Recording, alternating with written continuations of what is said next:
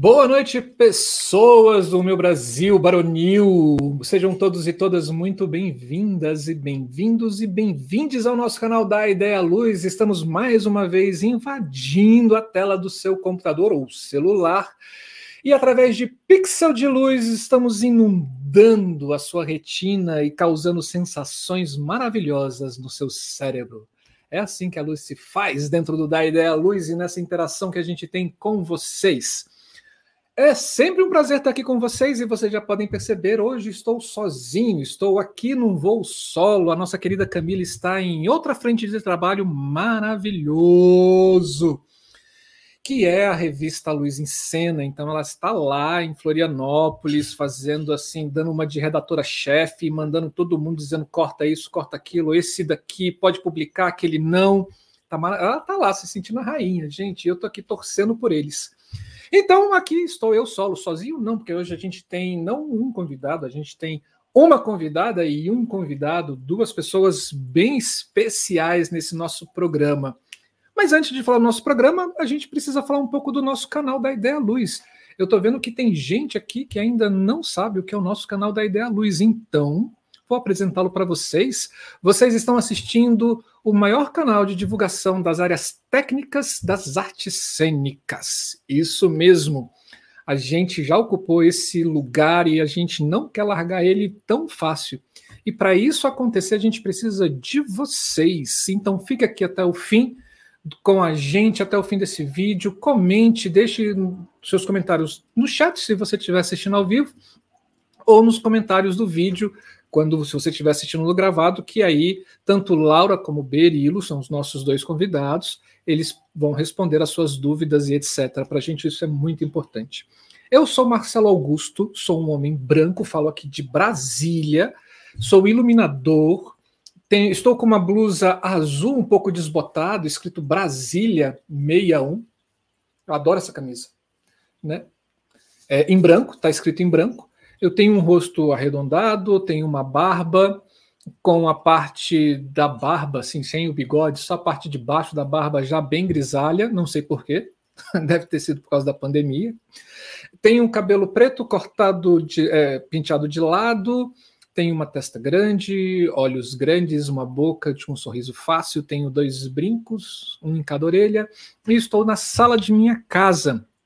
Né? Atrás de mim tem uma estante com alguns nichos e eu tenho umas estátuas de retirantes é, num canto e no outro tem umas máscaras do da ópera de Pequim. E atrás de mim ah, tem uma máscara dos índios da Amazônia feita de é, dente de piranha e ai gente escama de pirarucu. É isso mesmo né Hoje a gente tem o nosso programa, hoje é segunda-feira, a gente tem o nosso programa Pesquisa.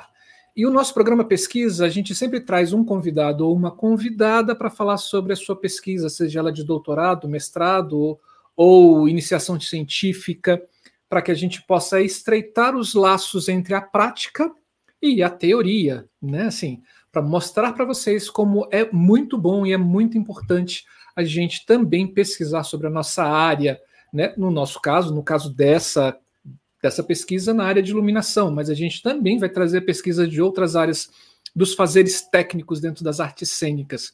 Hoje a gente vai conversar com Berilo Nocelha é, e Laura Rezende, e com o tema da pesquisa Não Somos Nós, a luz em cena, cartografia da pesquisa em iluminação cênica na pós-graduação no Brasil. Então o bate-papo vai ser maravilhoso.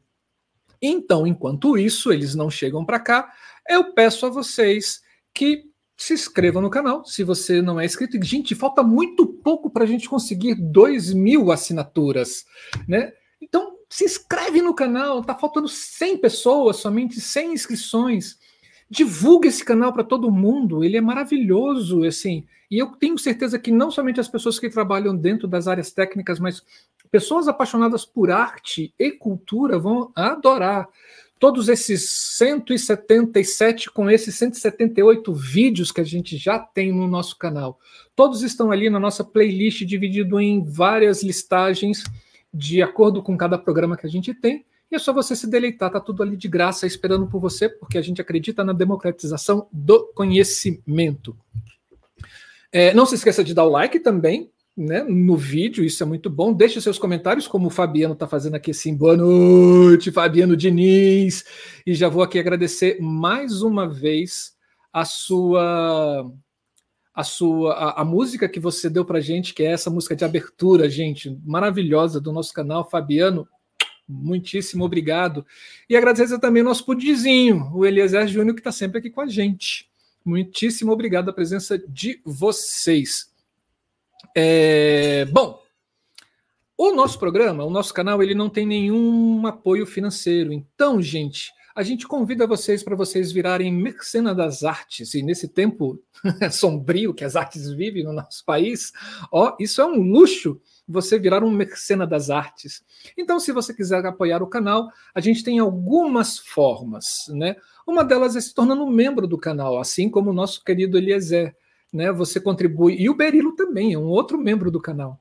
Você contribui com uma quantia mensal de cinco reais, é o único plano que a gente tem, e com esse dinheiro a gente consegue divulgar o nosso canal e o nosso trabalho para pessoas cada vez mais nesse Brasilzão.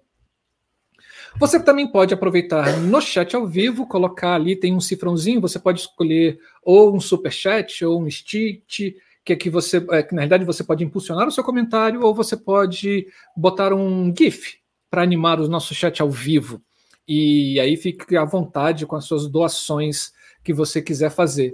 Se você tiver no gravado, tenho agora a gente liberou para a gente o valeu. Se você achar que esse vídeo também é muito bom e vale a pena o canal ter um incentivo e continuar por muito tempo, é só você lá no Valeu escolher uma quantia, isso vai para nossa conta também e a gente reveste todo esse dinheiro em benfeitorias para o nosso canal. E a gente tem também, gente, um abacaxi para dividir com vocês. Você pensa que é assim? Não, não é assim tão fácil fazer um canal aqui no nosso YouTube. A gente tem um. A gente utiliza essa plataforma chamada StreamYard e a gente precisa renovar a assinatura desse StreamYard, que não é gratuito por mais um ano. Isso custa 400 doletas. Gente, tem que ser rápido, porque eu fui ver de novo, já não são mais 400, são 425 dólares. E aí a gente abriu uma vaquinha virtual no site chamado abacaxi.com.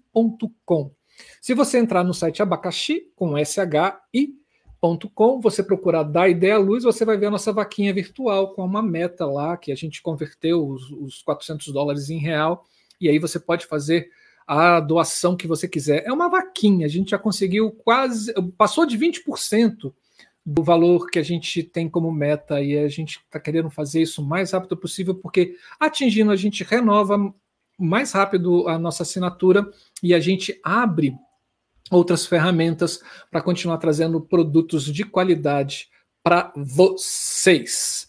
Bom, eu não tenho a Camila aqui para me controlar, né, gente? então eu estou aqui sozinho. Ah, então aqui, dá um oi também para nossa para Raíssa e um oi também para o Tiago Gonçalves. Sejam todos bem-vindos ao nosso canal. E se você já não é inscrito, por favor, se inscreva, porque a gente está chegando aos dois mil, né? As duas mil assinaturas no canal. Ó, oh, eu nunca pensei que a gente. Na verdade, eu nunca pensei em ser um youtuber. Quanto mais tem uma comunidade de duas mil pessoas seguindo o nosso canal. Bom, mas chegou a hora da gente conversar com os nossos convidados, né? São duas pessoas queridíssimas. É, um deles é Berilo Nocelia, que é professor de iluminação cênica e direção teatral do curso de graduação em teatro e do programa de pós-graduação em artes cênicas, mestrado acadêmico do Departamento de Artes Cênicas da Universidade Federal de São João del Rei.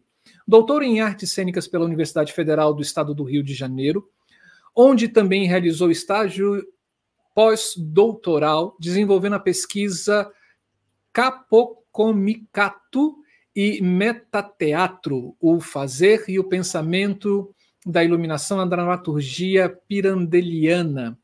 Líder do grupo de pesquisa do CNPq em História, Política e Ciência na UFRJ, UFSJ, e pesquisador vinculado ao grupo de pesquisa e estudos de história e historiografia do espetáculo na Unirio. Tem experiência nas artes, na área de artes cênicas, teatro, com ênfase em teoria e história do teatro, análise do texto e da cena teatral e elementos visuais do espetáculo, atuando principalmente nos, segui nos seguintes temas: teoria e história do teatro, dramaturgia moderna, dramaturgia moderna brasileira, história e formação do teatro brasileiro, iluminação cênica e encenação. A nossa outra convidada, que também vai compor essa mesa com a gente, é a nossa querida Laura de Paula Rezende. Ela é mestranda no programa de pós-graduação em artes cênicas na Universidade Federal de São João del Rei. Tendo ingressado em 2021, desenvolvendo a pesquisa A Cor em Cena, um estudo sobre a sensibilidade nos processos de criação das, de iluminadoras brasileiras, com bolsa da CAPES, graduada em teatro pela mesma universidade, tendo concluído o curso em 2020. Integrante do grupo BALDE, grupo de pesquisa independente em performance, teatro, urbanidade e visualidade. Possui interesse de pesquisa na área de iluminação cênica, teoria das cores. A gente vai conversar muito, Laura. Eu quero saber muito sobre essa sua pesquisa. Teatro performático, teatro, dança e, teatro, e arte educação. Berilo e Laura, venham para cá, vamos conversar sobre o seu o projeto Não Somos Nós. A Luz ensina uma cartografia da pesquisa em iluminação cênica na pós-graduação no Brasil. Sejam bem-vindos. Obrigado, querido.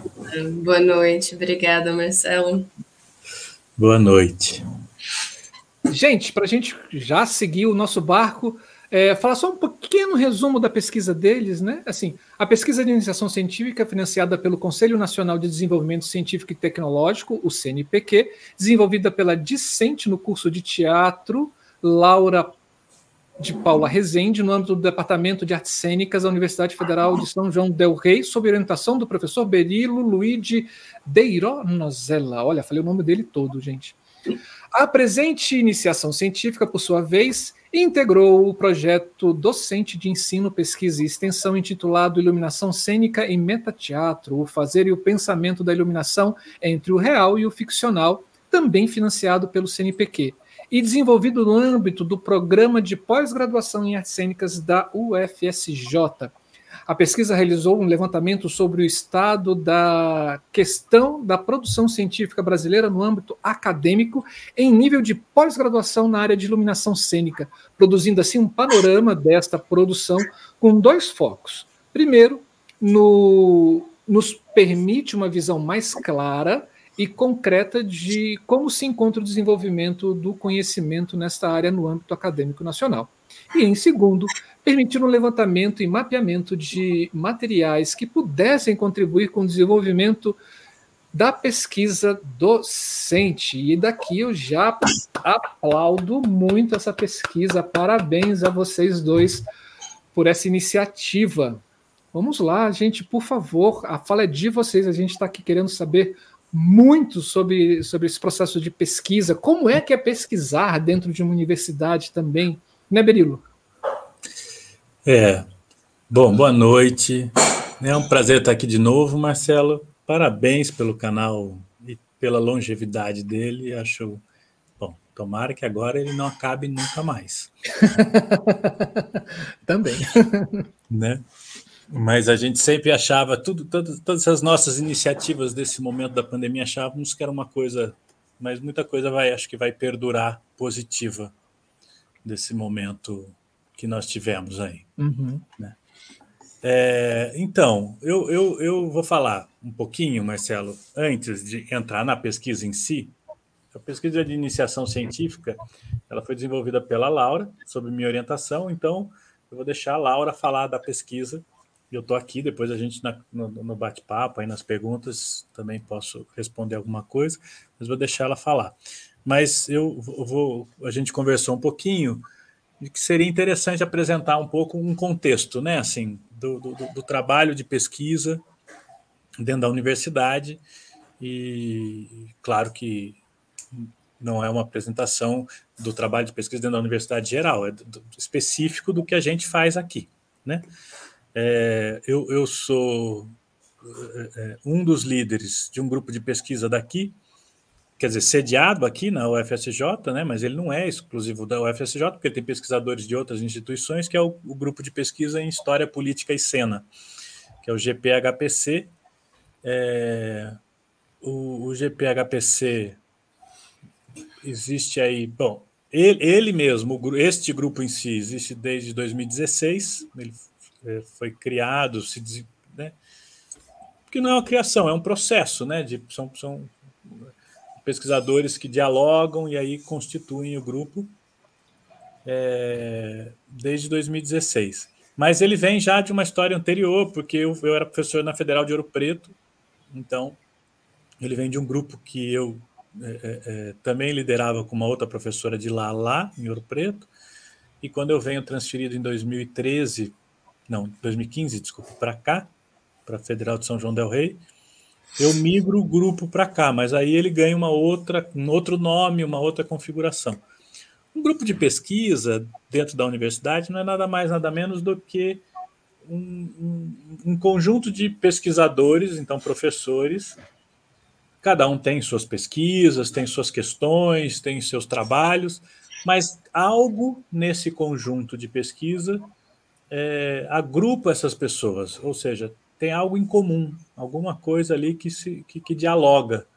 E a partir daí, deste algo em comum que dialoga, se desenvolvem ações que têm caráter também conjunto, não só individuais. Então, o que eu quero dizer é porque às vezes fica essa ideia de que o grupo de pesquisa uh, né, é, é, é, como, por exemplo, como um grupo de teatro, é, é, é, um coletivo que faz tudo junto. Não, não é. Um grupo de pesquisa é, um, é, é, também um coletivo, mas é também os trabalhos individuais de pesquisa de cada, cada um que dialogam, né? E então o GPHPC, o, a, a, as duas, é, digamos, os dois elementos que criaram esse, essa, esse cimento de diálogo então entre diversos pesquisadores foi a questão histórica, a uma, uma, uma certa perspectiva histórica, não necessariamente pesquisas históricas exclusivamente, mas uma perspectiva histórica, ou seja, um olhar para a história de todos os pesquisadores, e a questão política, né? ou seja, o, o, elementos e questões do, do, do, campo político, no, só que tudo isso dentro das artes cênicas. Então, por isso ficou grupo de pesquisa em História, Política e Cena. Né? A cena é o campo comum e a história e a política são as duas, digamos, os dois eixos que de alguma forma dialogam, então sempre ali é, presentes em todos os conjuntos de pesquisas que, que estão ali. O grupo cresceu muito, né? Uh, pelos diálogos e pelas uh, uh, parcerias que a gente vem desenvolvendo. O grupo é liderado por mim e pela professora Karina, da, da, também aqui da, da, Federal de São João del Rei, né? E ela, é, ela é professora de direção teatral, também de, de, de elementos visuais é, da cena, mas ela é, é, mais da direção teatral. Eu mais da, da, da, da iluminação e da história do espetáculo. E, e, e, e, os diversos parceiros aí que são professores, né? Então tem, tem é, é, é, uma das características do grupo, nessa questão da política, é, é, da história, da cena, e essa outra característica, que é algo que está tá germinando aí no grupo, a gente ainda não. Estamos ajustando isso, é essa questão da técnica, né? que entra, na minha perspectiva, pelo campo da política. Né? É, mas isso é assunto para um outro, para um outro momento. Né? Seria discutir essa, essa perspectiva política que significa olhar para o teatro, estudar o teatro, estudar a própria história do teatro pela perspectiva da técnica. Né? Enfim. Mas a gente tem, um, nesse conjunto, então, a gente tem um conjunto de parcerias não só com, com acadêmicos, ou seja, com pesquisadores, né? A gente tem uma parceria longa com um professor pesquisador aí, da, da UNB, né, que é o Rafael Vilas Boas, uhum. é, e, e, mas, mas também com pessoas que não são da academia. Né? Então, no, no, no, no nosso campo é, da iluminação, por exemplo, é, congregam hoje o grupo o Guilherme Bonfante, o Gonzalo Córdova, lá da Argentina, que são iluminadores, né? não são pesquisadores nesse sentido acadêmico. Né? Então, a gente tem essa característica no grupo de não ser um grupo, e cada vez menos ser um grupo estritamente acadêmico só. Né? Mas ele é um grupo de pesquisa, vinculado ao CNPq, e então ele congrega um conjunto de pesquisas também. Né? Então, é, nesse momento, por exemplo, eu estou começando uma pesquisa, que é a pesquisa, né, a documentação da iluminação cênica, modos de fazer, é, e transmitir e, e, produzir conhecimento, que é uma pesquisa que o Marcelo, inclusive, é, participa da pesquisa junto comigo. É uma pesquisa que está começando agora, né? A Karina, por exemplo, tem uma outra pesquisa que é Gambiarra Teatral, se chama, né? Gambiarra Teatral, modos de compartilhamento, é, modos de compartilhamento da, de produção cênica, que é uma pesquisa muito em, diálogo com o MST e com uh, algumas comunidades quilombolas, né? Uhum. dentre elas, por exemplo, a, a, Calunga, que é aí também, aí perto de vocês, né? Então, é, é, esses são alguns projetos de pesquisa. Há, há, uns dois anos atrás, a gente sentiu uma certa necessidade dentro do grupo de definir algumas coisas dentro dele, assim, alguns espaços dentro dele. Então, nós criamos dois núcleos. Então, o grupo é um, congrega diversos pesquisadores de diversas pesquisas, mas a gente dividiu esses conjuntos de pesquisadores coisas em dois núcleos, que são o NETEP e o NETOC. Que são o NETEP é o núcleo de estudos em teatro é, político e o NETOC né, é o núcleo de estudos de técnicas e ofícios da cena. Eu, eu coordeno o NETOC, que é onde esse, esse lugar da técnica está entrando de uma forma muito forte. É, claro que a iluminação acaba entrando de uma forma muito forte, porque eu sou iluminador, né? mas não só. A gente teve agora, recentemente, a defesa do, do, de um trabalho que eu, particularmente, fiquei muito feliz de ter orientado, que é da Priscila Chagas, é, sobre o, o, o, trabalho do cenotécnico, né? o que é o cenotécnico e o que é o trabalho do cenotécnico. Então, essa pesquisa foi defendida agora, no início do ano. A Priscila é formadora, né, professora formadora lá na SP, né, Escola uhum. de Teatro. Uh, e aí, o que, que o, o, grupo, o que, que o grupo faz? O grupo, na verdade, não faz nada, né? Quem faz são os pesquisadores nas suas pesquisas, mas aí o grupo tenta fazer articulações. Nós temos algumas articulações. Uma é o, o seminário, a gente faz um seminário bianual, então, que é o seminário do GPHPC. Em, em outubro vai ter um, com o tema específico em iluminação cênica e processos de ensino e de, de, de, de, formação, ou seja, né, de ensino em iluminação cênica. Então, vai estar lá para debater isso a SP, Escola de Teatro, a MT, Escola de Teatro, e o, o, uma, também um, um, um, núcleo de formação também da Argentina. A ideia é discutir isso durante uma semana, lá em outubro. Depois a gente manda a, as divulgações.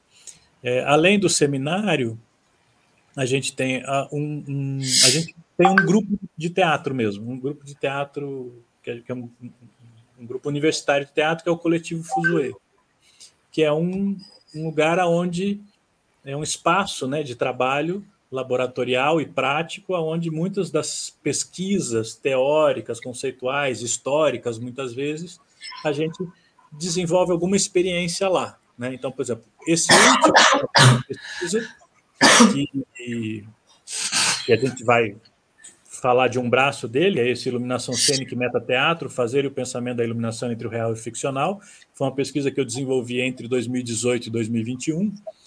É, é, é, nesse debate da iluminação entre o real e o ficcional, que era o que a gente estava debatendo, né?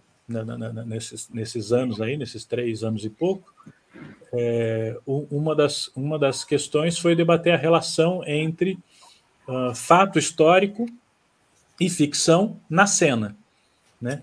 E aí a gente estudou muito um diretor, então, que é o Piscator, e alguns textos dele que ele fala sobre luz, e o resultado disso Né? Um dos resultados foi, dentro do coletivo Fuzue, um espetáculo que é o Confere, um experimento cênico. A gente prefere do que espetáculo chamar de experimento cênico, que é o Confere, um experimento que a gente, inclusive, levou para o último Luiz em Cena lá na UDESC uhum. em 19. Né? Então, a gente trabalha dessa maneira.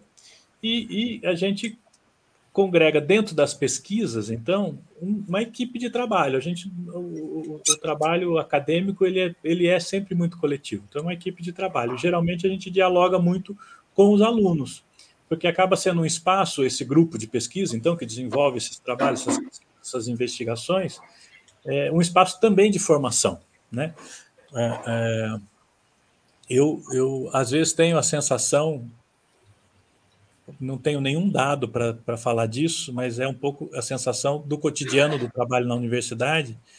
Vamos ver com a retomada como é que isso fica, mas eu já tinha essa sensação antes da pandemia e tenho medo que a pandemia piore isso, que é essa ideia de que a formação é, na universidade se dá dentro da sala de aula só. A sala de aula é importante, não estou dizendo que não é importante, não é que é para os alunos não irem para a sala de aula, é para ir para dentro da sala de aula. Mas o que, o, o, o, o que é muito rico na universidade é essa vivência do trabalho universitário. Né? Então, uhum. está dentro dos grupos de pesquisa, está dentro, está, está participando dos, dos, projetos. Então, e, e isso é muito, muito importante para além da sala de aula. E aí a gente tenta, né, contra a, a, a, né, determinadas políticas públicas que a gente está vivenciando, que, esses, que essas participações sejam sempre acompanhadas de, algum, de, de alguma manutenção financeira, que são as bolsas, né? Uhum. Então, eles acontecem dentro de pequenos projetos, geralmente, que são, então, galhos pequenos, fazendo né, uma metáfora, como se, então, uh, né, o grupo de pesquisa é o bosque, né? As pesquisas são as árvores e as, as pequenas pesquisas dos bolsistas são os galhos dessas árvores. E aí eles são alguns mais, é, é, digamos assim, já mais encorpados ou até virando pequenas árvores, que é o caso de um, de um por exemplo, de um doutorando, né? Depois tem o mestrando depois, e tem a iniciação científica. O que é a iniciação científica? A iniciação científica é o trabalho ainda na graduação. É, é exatamente a maneira como o aluno de graduação se envolve dentro desse, desse mundo que eu estou aqui descrevendo para vocês. Uhum. Né? Então, o que a gente vai apresentar hoje é o trabalho que a Laura fez ah, aí ao longo do, do, dos 20, 21, então já é um ano e pouco, quase dois anos atrás, é, como iniciação científica, dentro desse projeto de pesquisa docente meu, que é a iluminação cênica, o metateatro, fazer o pensamento da iluminação entre o real e o ficcional. O que, que era a questão? Só para introduzir. É, eu, eu venho falando e, e debatendo com alguns amigos, colegas, que a gente precisa, quando a gente faz pesquisa dentro da universidade, a gente precisa pensar muito é, qual o papel social também dessa pesquisa e como ela reverbera e dialoga com um, uma coletividade de produção de conhecimento. Né? Nós temos um papel social em termos de produção de conhecimento não estou aqui dizendo que eu concordo ou não com essa estrutura, mas nós vivemos numa sociedade em que apenas uma pequena parcela dessa sociedade está dentro da universidade. Uhum. A maioria da sociedade está fora da universidade. E a universidade é a, a instituição social de Estado, porque é uma universidade pública e esperemos que permaneça assim, contra a vontade de alguns, lutaremos para que permaneça assim, mas é, mas é uma instituição de Estado aonde se desenvolve conhecimento. Então, nós não desenvolvemos conhecimento, eu não desenvolvo conhecimento para mim, eu desenvolvo conhecimento para a sociedade brasileira. É para isso que eu sou remunerado. Então, eu preciso ter uma certa noção do que, que numa dada área, por exemplo, se sabe, ou seja, já se tem de conhecimento e o que, que não se tem, o que, que precisa se desenvolver conhecimento. Então, não é só simplesmente a, a, o que eu quero estudar, o que eu quero, quero, quero pesquisar, mas é também o que é preciso estudar e o que é preciso pesquisar. Para isso, uma das coisas que se faz, que é praxe, é o que a gente chama de, de, de levantamento do estado da arte, ou estado da questão. Que é o quê? Você pega um determinado assunto, um determinado tema, e faz um levantamento do que se sabe sobre aquilo, ou seja, o que, que já se estudou, o que, que se já pesquisou, e o que, que então nós temos de conhecimento de alguma forma decantado ou já entregue à sociedade de alguma maneira naquele campo. Como no campo universitário, acadêmico, principalmente em nível de pós-graduação, o conhecimento no campo da iluminação cênica ainda é muito pequeno, a gente, eu, eu, eu, eu tive essa ideia que se confirmou, que é, acho que seria possível um mapeamento total, porque geralmente você não consegue, imagina, né? Uhum você, você pensar em algumas áreas, como, sei lá, a, a educação, né, pedagogia, né? Imagina, fazer o estado da questão do, do, do, conhecimento sobre Paulo Freire. Impossível, né? Você vai ter que pegar uma, alguma questão e um recorte, talvez temporal ou regional, alguma coisa assim. Mas eu achei que na casa da iluminação cênica a gente conseguiria fazer com tudo, né? Então, é, é, para quê? Exatamente para que um, um núcleo de estudos que estava se formando, que é o NETOC, e que se propõe a trabalhar com as questões técnicas, dentre elas a da iluminação, pudesse ter essa noção, ou seja, para que a gente pudesse visualizar isso e pensar então para onde que a gente caminha em termos de pesquisa, né? Então foi isso. E aí eu é, é, é, é, é consegui uma bolsa e a Laura é, foi a bolsista que eu, assim, de alguma forma, é, é, selecionei para fazer esse trabalho. E a Laura fez esse trabalho de uma maneira assim, aí, sem aqui nenhuma, nenhuma demagogia, de uma maneira brilhante. É, e, e, além e, e, indo além daquilo que a gente tinha se proposto a fazer, que seria esse levantamento meio para a gente mesmo, para a gente ter uma noção e vamos ver o que tem, né? É, e, e, aí, diante disso, a gente. Bom, aí vou deixar a Laura falar, mas a gente é, é, pensou e, e, deu, uma, assim, deu uma trabalhada um pouco maior nesse material. Parte dele foi para um, um, site, que eu não sei até quando vai ficar no ar, que é um site que fez parceria com a Ideia Luz, mas está lá no ar. Então, é, é, se vocês entrarem lá no site, ideialuz.com, vocês vão ver lá a, a, a, listagem dessas produções, ou seja, mestrados, doutorados, artigos, está lá, e, e, vocês têm os links para vocês acessarem e tal, mas a gente achou que talvez pudesse ser de interesse, assim, para as pessoas verem o que, que é que o que, que a gente tem é, produzido de conhecimento hum. acadêmico uhum. em pós-graduação, porque é claro que a gente tem muito mais conhecimento do que isso produzido no Brasil, tá? Mas é, é, é, é acadêmico em nível de pós-graduação sobre iluminação cênica. Então, foi essa a ideia e foi isso que a gente, é isso que a gente vai apresentar aqui, que a Laura vai apresentar para vocês aqui. Como é que a gente fez isso e, que, e aonde que a gente chegou. Assim.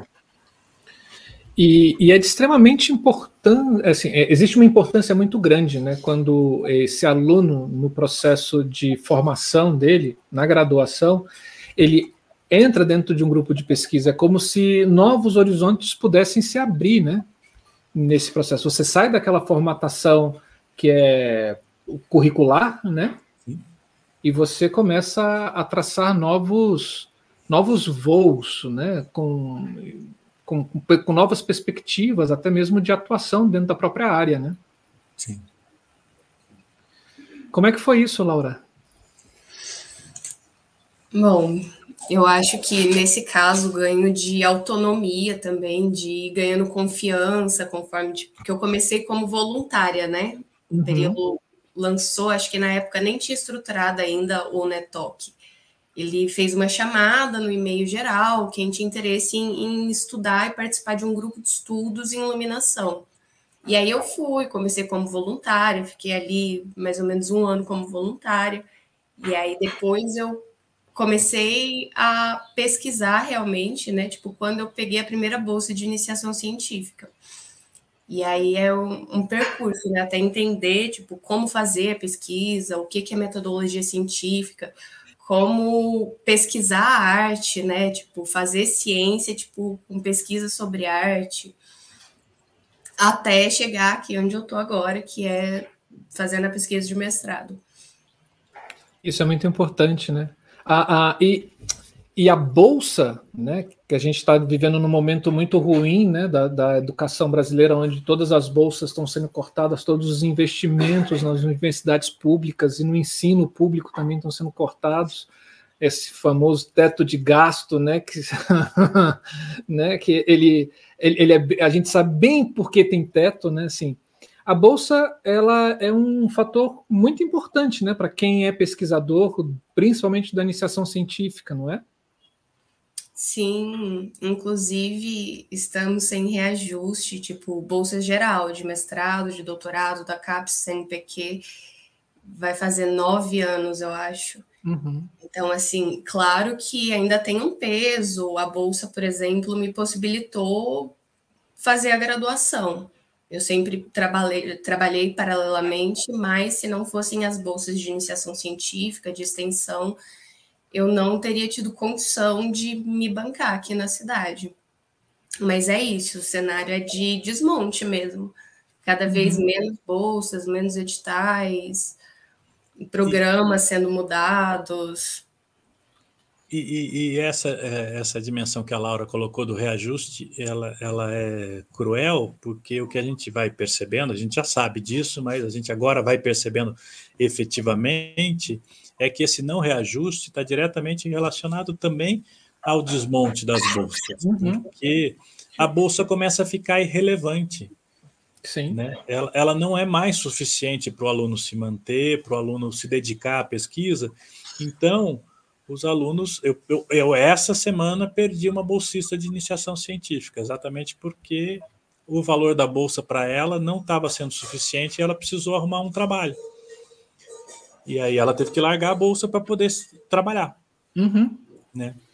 Porque, é, é para quem não entende, pessoas que estão assistindo a gente, é, é, é como se fosse um salário que você recebe para você pesquisar né, assim, é um, é um dinheiro mensal que guarda você o seu tempo de pesquisa, né? Porque não é, não é fácil pesquisar, né? Pesquisar ele é difícil, é trabalhoso. Você quer, requer várias e várias horas, às vezes muito mais do que oito horas na frente de um computador ou dentro de uma biblioteca, né? Assim, escrevendo, pesquisando, chafurdando as coisas.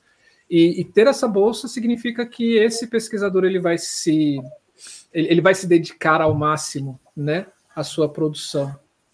Elas são de dedicação exclusiva também, né? Então, Sim. se você recebe bolsa, você não pode ter um vínculo empregatício.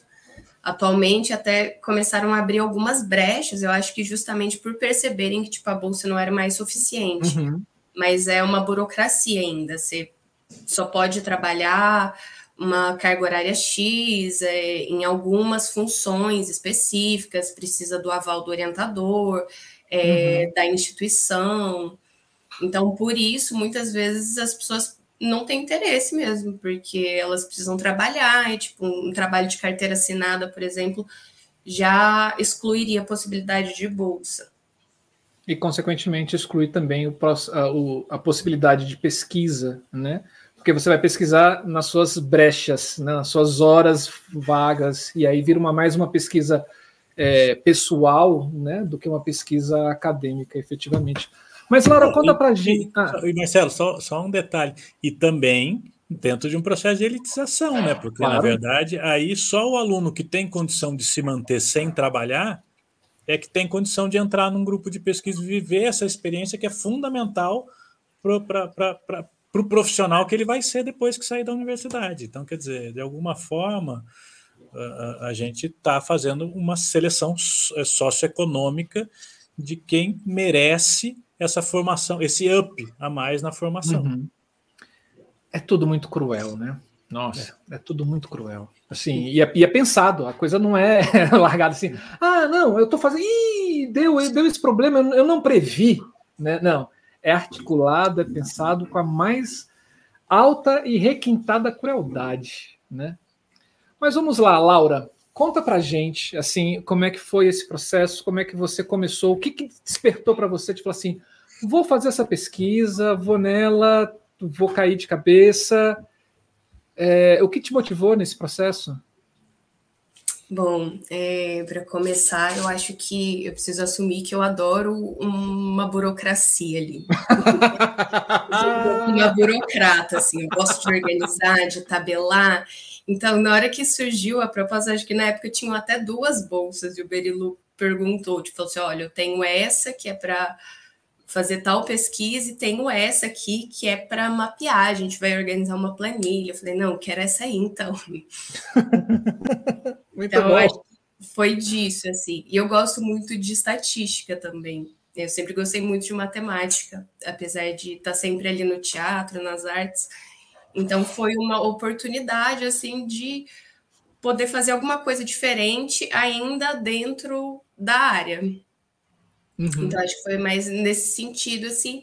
E a coisa foi fluindo. Então, na hora que eu vi, tipo, já tinha feito um monte de coisa, eu mandei mensagem para o Berilo, falei assim, Berilo, vai precisar fazer isso aqui a mais também. E aí fui fazendo, fui fazendo, e rolou. E você, você foi dando corda pro Berilo, né? Assim, o Berilo é assim, você não pode dar corda pro Berilo, porque ele vai longe. E aí você foi dando corda, o Berilo foi te puxando também e as coisas foram acontecendo. Então, fala pra gente. Eu tenho uma curiosidade antes de você começar a falar um pouco do, do, do processo. Acho que você vai responder isso lá na frente, mas a curiosidade está aqui na minha cabeça já há muito tempo. Por que, desse, por que do nome Não Somos Nós, a Luz em Cena? Bom, Aí é, é coisa do sábio. ele convidou ele para prefaciar o livro, e aí ele Opa. trouxe essa questão assim, de uma forma muito poética, e aí isso acabou despertando, assim, tipo, é, para a gente pensar mesmo. E o Berilo falou: ai, por que não talvez trazer isso para o título, já que estamos aqui mais uma vez, né? Tipo, mapeando trabalhos que foram feitos por nós também, mas não só por nós, tipo. Então, talvez o Sávio saiba responder. Sávio, eu vou, eu vou perguntar para ele. Sávio, se você estiver assistindo isso no gravado, escreva aí embaixo dos comentários, por favor, que eu tenho curiosidade, mas é poético, é bem, é bem poético. Mas vamos lá. É, Vai lá. Só, só eu vou, vou ler só, é, porque aí, aí o Sávio escreveu o prefácio do livro que nós vamos lançar, a Laura vai falar dele lá depois. É, né, muito, muito. O Sávio é um grande parceiro, faz parte do grupo de pesquisa, e ele termina o prefácio dele, que é bom, eu fiquei muito feliz com tudo que ele escreveu, mas ele termina com os seguintes trechinhos. Ele fala: são empreitadas como essa que nos protegem de sermos consumidos em nossa própria luz. Não somos nós a luz em cena. Somos a ação que, por meio da luz, transforma a cena. Somos iluminação cênica. Uau, e, muito bom. Né? E, e, e, a gente pegou isso para além até porque a gente está fazendo pesquisa sobre luz. Isso é uma coisa que eu falo sempre assim. É, a gente faz pesquisa sobre arte e com arte. Né? Não é só sobre, mas é com arte também. É, mas, de alguma maneira, a nossa, a, a nossa existência mesmo, enquanto pesquisadores, na, na, minha compreensão, não teria sentido se não houvesse a arte em si e os uhum. artistas. Né? Então, é um pouco isso, assim, é, é, muito, é um pouco, foi uma forma, esse título, da minha perspectiva, assim, de nos colocar enquanto pesquisadores num lugar que estamos a serviço também. Nós não estamos, né? Porque às vezes eu acho que rola, né? Posso estar enganado, mas às vezes eu acho que rola algumas prepotências, algumas coisas, né? Enfim, a pessoa que estuda tem, um, tem, um, tem uma graduação, tem um mestrado, tem um doutorado, então não, na verdade, a nossa existência ela ela é ela está atrás, ela caminha atrás da existência dos artistas, dos técnicos e daqueles que fazem o dia a dia do fazer da luz em cena. Né? Nós estamos olhando para isso e, de alguma forma, é, dialogando com isso. Então, se não houver isso, a gente não tem com que dialogar, não tem para que olhar. Né? Sim. Então, foi um pouco isso, foi, foi nos colocar, não, não, não nos retirar, mas nos colocar um pouco fora daquilo que nós estamos olhando e da, daquilo que é, a nossa, nossa, que é o nosso objeto de pesquisa, que é a luz em cena. E o trabalho dos iluminadores e dos técnicos. Então, foi por isso o título. Que bom, que bom. Me apaixonei já. Mas vamos lá, Laura. Vai lá. A palavra é sua. Explique para gente como é que foi esse mergulho. Bom, é, como o Berilo falou né, no início, é, a pesquisa ela partiu ali de dois focos, então. Um era entender na real, então, tipo, a que pé que estava, qual a concretude ali da pesquisa que já existia, e armazenar isso num arquivo, fazer um, um banco de dados, tipo, para que isso pudesse ser é, consultado depois e que pudesse auxiliar outras pessoas que quisessem fazer pesquisa também. E aí isso parte de uma de uma análise quantitativa, né? Porque a gente já tinha essa percepção de que é, a pesquisa na área era recente aqui no Brasil, então nós tínhamos ainda poucas pesquisas e a gente vinha percebendo um, um crescimento, inclusive, nos últimos anos das pesquisas na área. Então, a gente foi ver, quantificar isso mesmo. Será que é isso então? Aí aumentou, então. Que tanto que aumentou? É, desde quando que a gente tem essas pesquisas? É, por que, que aumentou? Onde que estão localizadas ali? Qual a região? Tipo, quais universidades estão é, fomentando mais tipo, essas pesquisas? Quais os orientadores por trás é, das pesquisas de pós-graduação em iluminação cênica, né, com pesquisas voltadas para a área de iluminação? Mas, para além disso, também uma análise é, qualitativa para a gente entender o que dessas pesquisas, o que já foi pesquisado. Então, a gente tem esse número, tem esse aumento e tem essas coisas aqui, tipo, esses caminhos já foram trilhados. Uhum. Então, dentro de. É, sei lá, um tema, pedagogia da iluminação cênica. Então, nós temos produzido isso, isso e isso. E tem mesmo esse panorama geral, assim. É a ideia dessa consulta, né, ela inicialmente eu acho que ficaria no banco de dados do próprio grupo do GPHPC e a gente disponibilizaria ali conforme solicitação das pessoas. Aí o Berilo foi, tipo, em diálogo também, tipo, para lançar aí direto as planilhas mesmo, com todos os arquivos no site da Ideia Luz. E aí, para tentar é, ampliar assim, o alcance desses dados que foram, que foram levantados, veio a ideia também da publicação do livro. É, Marcelo, você pode abrir o slide? Claro, com certeza. Que eu trouxe alguma parte assim do que vai, o que está no livro, mas alguns dados para a gente debater um pouco, explicar um pouco sobre a metodologia. Pode pular essa aí Olá. E a seguinte também, que eu já falei. Oi. Não sei se vai falar ainda isso, mas é importante falar. E, e o livro ele vai ser lançado em e-book, ele já está em editoração, então não sei quando, mas em breve ele vai ser lançado em e-book de distribuição gratuita. Então, para, enfim, né, quem, quem quiser pegar. E a gente conseguiu uma verbinha aí, então nós vamos imprimir alguns volumes para distribuição nas bibliotecas das universidades. Então, a gente. E gratuito, tudo gratuito. Muito bom, muito bom.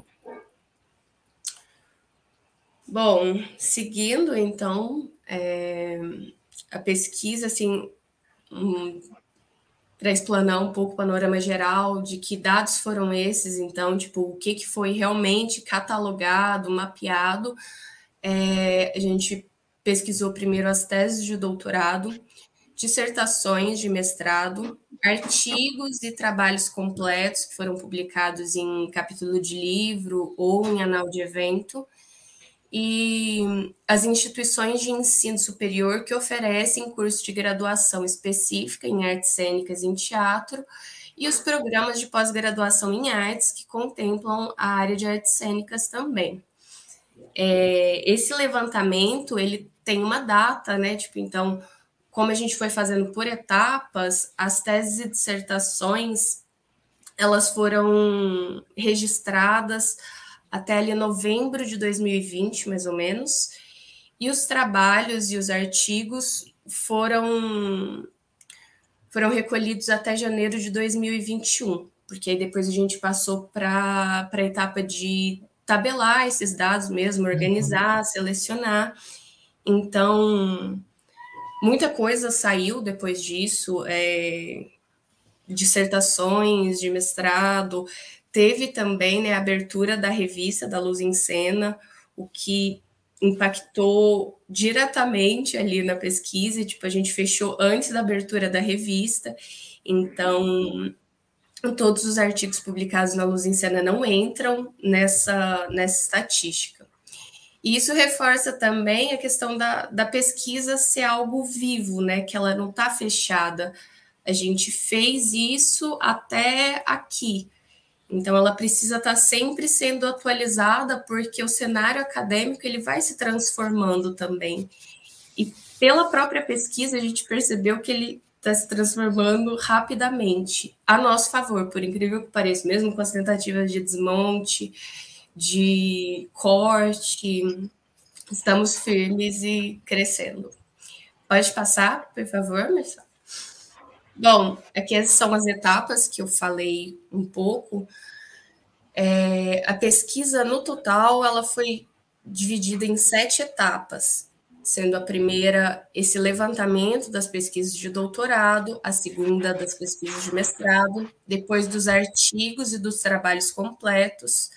Depois que nós levantamos esses primeiros, que eram, então, o que estava previsto inicialmente no, no projeto, né, proposto pelo Berilo, é, eu comecei a separar, então, fazer uma identificação ali das palavras-chave, ver quais palavras-chave se repetiam, é, o que, que tinha de diferente, o que, que tinha de semelhante, quais instituições mais apareciam ali, quais programas mais apareciam, é, as revistas, quais que tinham mais publicações na área, qual a instituição dessas revistas e tudo mais.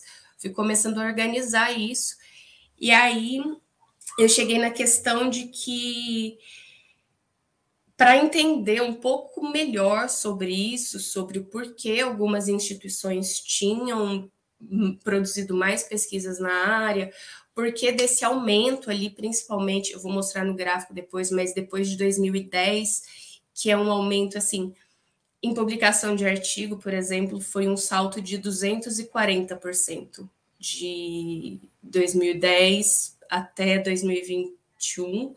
E antes disso, é de 1990 a 2010, que, se não me engano, 1990 foi quando teve a primeira publicação de artigo.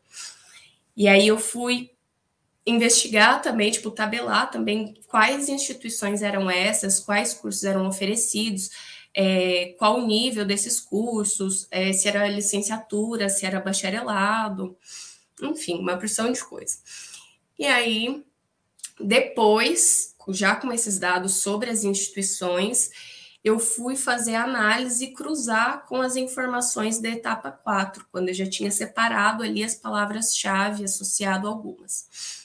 E aí, a última etapa, etapa 7, foi a finalização mesmo da pesquisa, com organização de tabelas, de gráficos, levantamento estatístico, é, mapeamento regional sobre as publicações, sobre as pesquisas. Pode passar, por favor.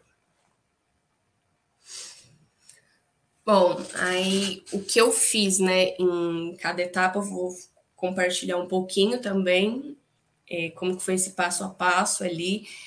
O levantamento das teses das, das dissertações ele foi ele foi feito de forma bem parecida. Ambos foram buscados pela plataforma Lattes. É, Para quem não conhece, né, a plataforma Lattes ela é atrelada à plataforma Carlos Chagas, que é mantida pelo CNPq, e lá é um grande banco de dados e de currículos que armazena dados sobre pesquisas mesmo na área acadêmica, é, movimento de grupos de iniciação científica, grupos de pesquisa, e tem o currículo Lattes, que são os currículos utilizados nacionalmente por pesquisadores. Então, como que eu fiz essa busca? Eu colocava, você consegue buscar o currículo pelo nome da pessoa, mas ele tem alguns filtros também, você consegue buscar por assunto. Então, eu usei alguns filtros, como, por exemplo, pesquisar só pessoas que tenham doutorado, por exemplo, na primeira etapa, para localizar essas teses. E aí, as palavras utilizadas foram iluminação cênica, primeiro, iluminação teatral, depois, e luz cênica. E aí, o que foi feito? Eu abria currículo por currículo de todos que apareciam e aí vocês podem imaginar, né, o tanto de currículo, sei lá, da engenharia elétrica que eu não abri. Mas era isso, eu abria currículo por currículo e via ali se realmente se era uma pessoa que tinha desenvolvido uma pesquisa de pós-graduação na área. Só que no currículo não tem todas as informações que a gente queria coletar, que é o nome de quem realizou essa pesquisa, o título do trabalho, da dissertação ou da tese, as palavras-chave, a instituição de ensino, onde a pesquisa foi realizada, o ano de início e conclusão, e o link para acesso a essa tese ou dissertação. A maioria dos currículos tinha o ano e o nome Uau. do pesquisador.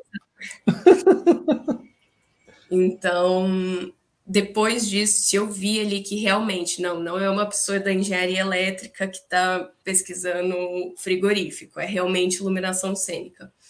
Aí eu ia para outros lugares, outros buscadores para tentar localizar esse arquivo. É, se tratando de doutorado, de mestrado, a maioria dos programas tem nos sites das próprias instituições é, disponibilizado a tese e a dissertação. E aí disso eu fui juntando. Algum, em alguns casos não deu para pegar todas essas informações, mas o objetivo era conseguir tudo isso. Pode passar, por favor, Marcelo. E aí aqui eu trouxe alguns dos resultados dos gráficos que Uau. ali. Esse é aquele salto que eu falei, né? Tipo, eu entendendo ali as pesquisas de doutorado, a primeira foi finalizada em 1999, que é a pesquisa do Hamilton Saraiva, e aí eu mapeei até dezembro de 2020. E eu acho que, eu, bom, é muito evidente, né, que começa ali a ter um, um aumento em, em 2008, mas aí mantém ainda a linha e é um, acontece um boom ali depois de 2012 mesmo. E você consegue é, identificar o porquê desse boom a partir de 2012? Porque pensamos, né, assim, para a pessoa começar a, a, defender o doutorado dela em 2012, 2012, 13, etc., ela já tem quatro anos antes, mais graduação, mais mestrado. Você conseguiu identificar alguma coisa nesse sentido? Sim. É, bom, nós tivemos aí, durante os governos PT, né, o governo Lula, Lula e o governo Dilma, uma série de, de políticas públicas voltadas para o ensino superior.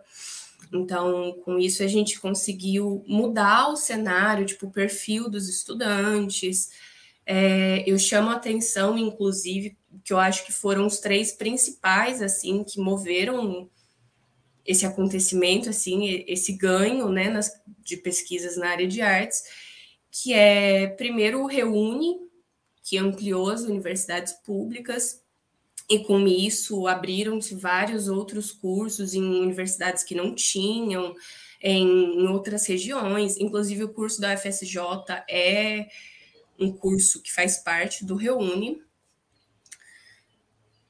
Além disso, tem uma série de políticas, né? Tipo, como os programas de bolsa que foram aumentando também, o PIBID, é, bolsas de auxílio socioeconômica para pessoas de baixa renda, que fez com que as pessoas mantivessem ali, tivessem condição de permanecer no, nos estudos. É, junto com isso, tem também o ProUni, uhum. que é voltado também né, ali para as instituições particulares, mas é um programa de bolsas. E eu acho que esses são os três principais, assim. É, é perceptível, né, que a partir do investimento público a gente tem resultado, né? Isso é muito bom. Bom, mas pode seguir. Foi só uma curiosidade. Ah, outra curiosidade. Você falou do primeiro, que é do Hamilton Saraiva. E o segundo? Vixe. Você lembra? Será que é do Roberto Gil Camargo? Bom, Ou da Franjas, não tenho certeza. Da, é da Cibele, né? Bom, tá lá, eu vou pesquisar, eu vou entrar e a gente vai ter acesso também a esse livro em PDF e a gente vai ficar sabendo. Eu tô, com a, eu tô com a tabela da Laura aqui, aí fica fácil, não preciso usar a memória. O segundo é do Sávio. É do Sávio? É. E depois Uai. do Roberto Gil. Em 2006, que é o terceiro. Que legal. É, isso. O do Sávio é 2005 e o do Roberto Gil 2006. E a Cibele vem, então, depois em 2009? O, o, o doutorado da Cibele é 2013. Uau, gente, eu, gente, é, eu pensando que era tudo muito antes. Vamos lá. Bom, pode passar então, Marcelo. Bom, aqui são as instituições, onde estão os programas, né, de em que as pesquisas de doutorado foram realizadas. E a gente vê uma discrepância, assim, né? A USP, das, dos 16 trabalhos de pesquisa a nível de doutorado que a gente tem, a USP ela fica ali com sete pesquisas, então é quase que 50%. E isso fica mais desigual ainda se a gente pega por região, né? Porque ela está seguida uhum. ali da Unirio e da UFMG. Então, tipo, são outras duas universidades que estão localizadas no Sudeste. Depois tem a, a PUC São Paulo também, que também está no Sudeste. E isso eu acho que vai tanto é, dos professores na área, tipo, que orientam trabalhos uhum. na área, mas vem também desse cenário tipo mais antigo, dos programas já serem mais, mais antigos mesmo. Nós não temos tantos programas de doutorado em arte no país, então o da USP é um, um dos mais velhos, assim, né? Tipo. Bom, mas é isso. Acho que vale a pena chamar a atenção essa questão dessa concentração ali dos trabalhos num programa só. Pode passar também, por favor. E aí, aqui, as pesquisas, as pesquisas de mestrado, que a gente também vê Uau. um crescimento considerável ali na mesma época. E aí, para o que você falou, por exemplo, o doutorado eram quatro anos, né? Então, para começar a crescer em 2010, tinha que ter começado em 2006. O mestrado, como são dois anos, a gente já vê um ganho ali, tipo, 2006, 2007, o negócio já está mudando um pouco. Uhum. É, aqui está até 2019, não que eu pesquisei só 2019, mas até o momento que eu fui pesquisar ali até novembro de 2020, essas eram as únicas que estavam acessíveis. Eu imagino que pela questão da pandemia também, né, acaba que o pessoal demorou um tempo a entender ali como que funcionava online, então as universidades ficaram paradas por um tempo e tudo mais. Pode seguir. E aí, esse aqui é, é o mesmo daquele outro de barras dos doutorados, mas como em maior quantidade eu precisei pegar um, um gráfico pizza para representar, mas ainda são as instituições onde os programas estão localizados das pesquisas de mestrado. E aí a gente vê a USP liderando ainda, mas com 7 também, 7 de 34, então já uhum. caiu um pouco. E eu acho que os programas de mestrado eles foram se ampliando, né? Existem mais programas de mestrado, bem mais, na verdade, do que de doutorado nas universidades. É, universidades do interior começaram a abrir seus próprios programas, como é o caso daqui também. Então, seguindo.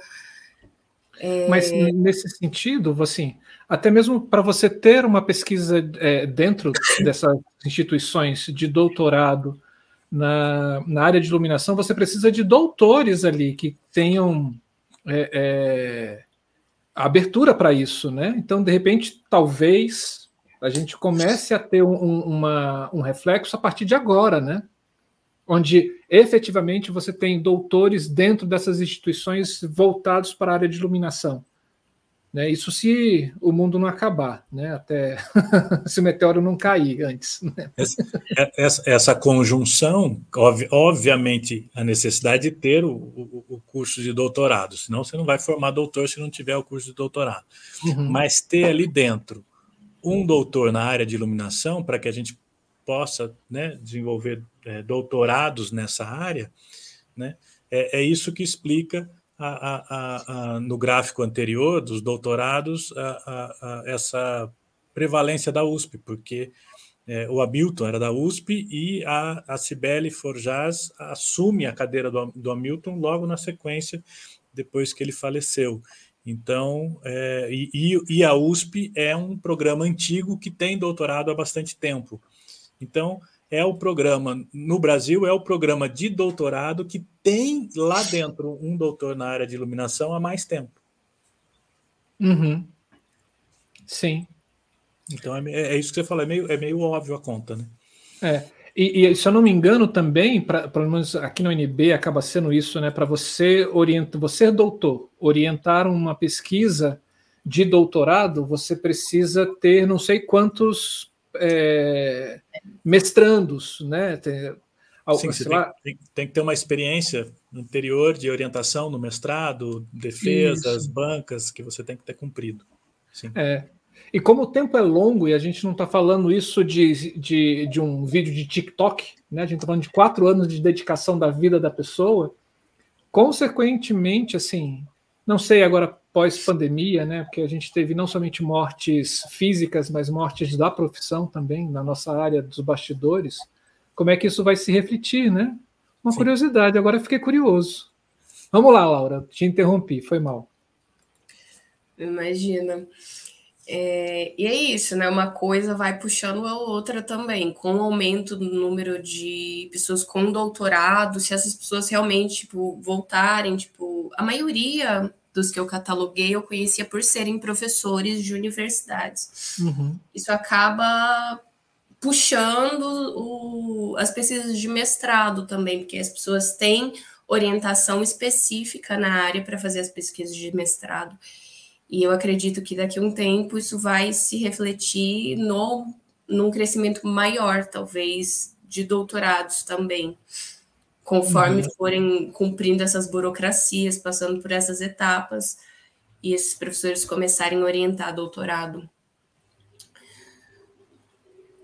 Bom, acho que pode passar esse também. Bom, e aqui foi essa é a etapa 3, né, do levantamento dos artigos e dos trabalhos completos se levou mais tempo para ser feito e a busca foi feita principalmente no catálogo de teses e dissertações da CAPES, que é um buscador também é, mantido ali pela CAPES, que organiza a pesquisa a nível de pós-graduação no Brasil. E eles têm diversos filtros, e além de disponibilizar teses e dissertações, eles funcionam como uma biblioteca também de publicações uhum. científicas no geral, de revistas brasileiras também. E paralelo a isso, para ter mais certeza, assim, porque não era algo tão fechado, assim, tão bem definido como no currículo Lattes.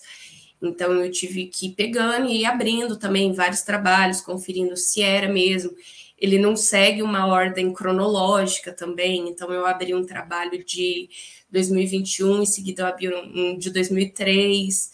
Então era difícil ter um controle assim de que eu realmente tinha feito tudo ali, tinha alcançado todos os trabalhos. Então, em paralelo, eu busquei também no Google Acadêmico, que é uma ferramenta do Google para busca científica, de trabalhos científicos. É só a gente digitar Google Acadêmico que ele abre. Isso, Perfeito. O Google Escolar. E aí eu usei alguns filtros também. O catálogo de teses e dissertações, ele ele é bem bacana assim nesse sentido, ele tem bem mais filtros do que o Lattes, então dava para você marcar até quando era publicação, é, se era só dissertação ou se era só tese ou se era tudo junto. Então isso ajudou um pouco, assim, facilitou um pouco o trabalho. E aí as informações coletadas foram o nome né, do pesquisador, do autor, da autora, autor de cada, de cada trabalho, a instituição que essa pessoa tinha algum vínculo, o título do trabalho, o resumo, as palavras-chave, o nome do periódico e o nome da instituição que mantém ali o periódico. Então, tipo, são duas instituições nesse caso já uma instituição tipo, que é de vínculo de quem publicou o artigo ou trabalho, e a instituição da revista ou do evento. O ano de publicação, o número da revista e o link de acesso também. Pode passar, Marcelo. E aí, esse gráfico também, eu tentei trazer gráficos que mostrassem de uma forma mais geral, assim, esboçassem um pouco disso que a gente está falando, de perceber uma análise mais quantitativa aqui mesmo, né? Bom, e aí a gente vê um crescimento gigantesco, que foi o que eu falei, de que foi de 240% do número de publicações, que até 2010 a gente tinha oito artigos publicados e três trabalhos publicados em anais de evento. E até dezembro de 2020, início de 2021, a gente já tinha 71 artigos publicados na área, isso antes do da Luz em Cena, porque se a gente refizer, incluir só os artigos da Luz em Cena agora, tipo, a gente já tem outro salto, assim, gigantesco. Uhum. Ah, eu fico muito feliz com isso, gente. E aí finalizamos assim, né? Até o início de ali, janeiro de 2021, a gente tinha identificado 71 publicações de artigo científico em revista na área de iluminação cênica, 17 trabalhos completos e dois capítulos de livro. Uma, uma pergunta que assim, porque tem, tem um movimento no gráfico porque eu adoro o gráfico também, Laura. Assim, sou como você. é, a gente percebe aqui um movimento no gráfico de do ano de 2017 para 2018 na questão de publicações em revistas, que é muito grande, né? Assim, sai de 34 para 52.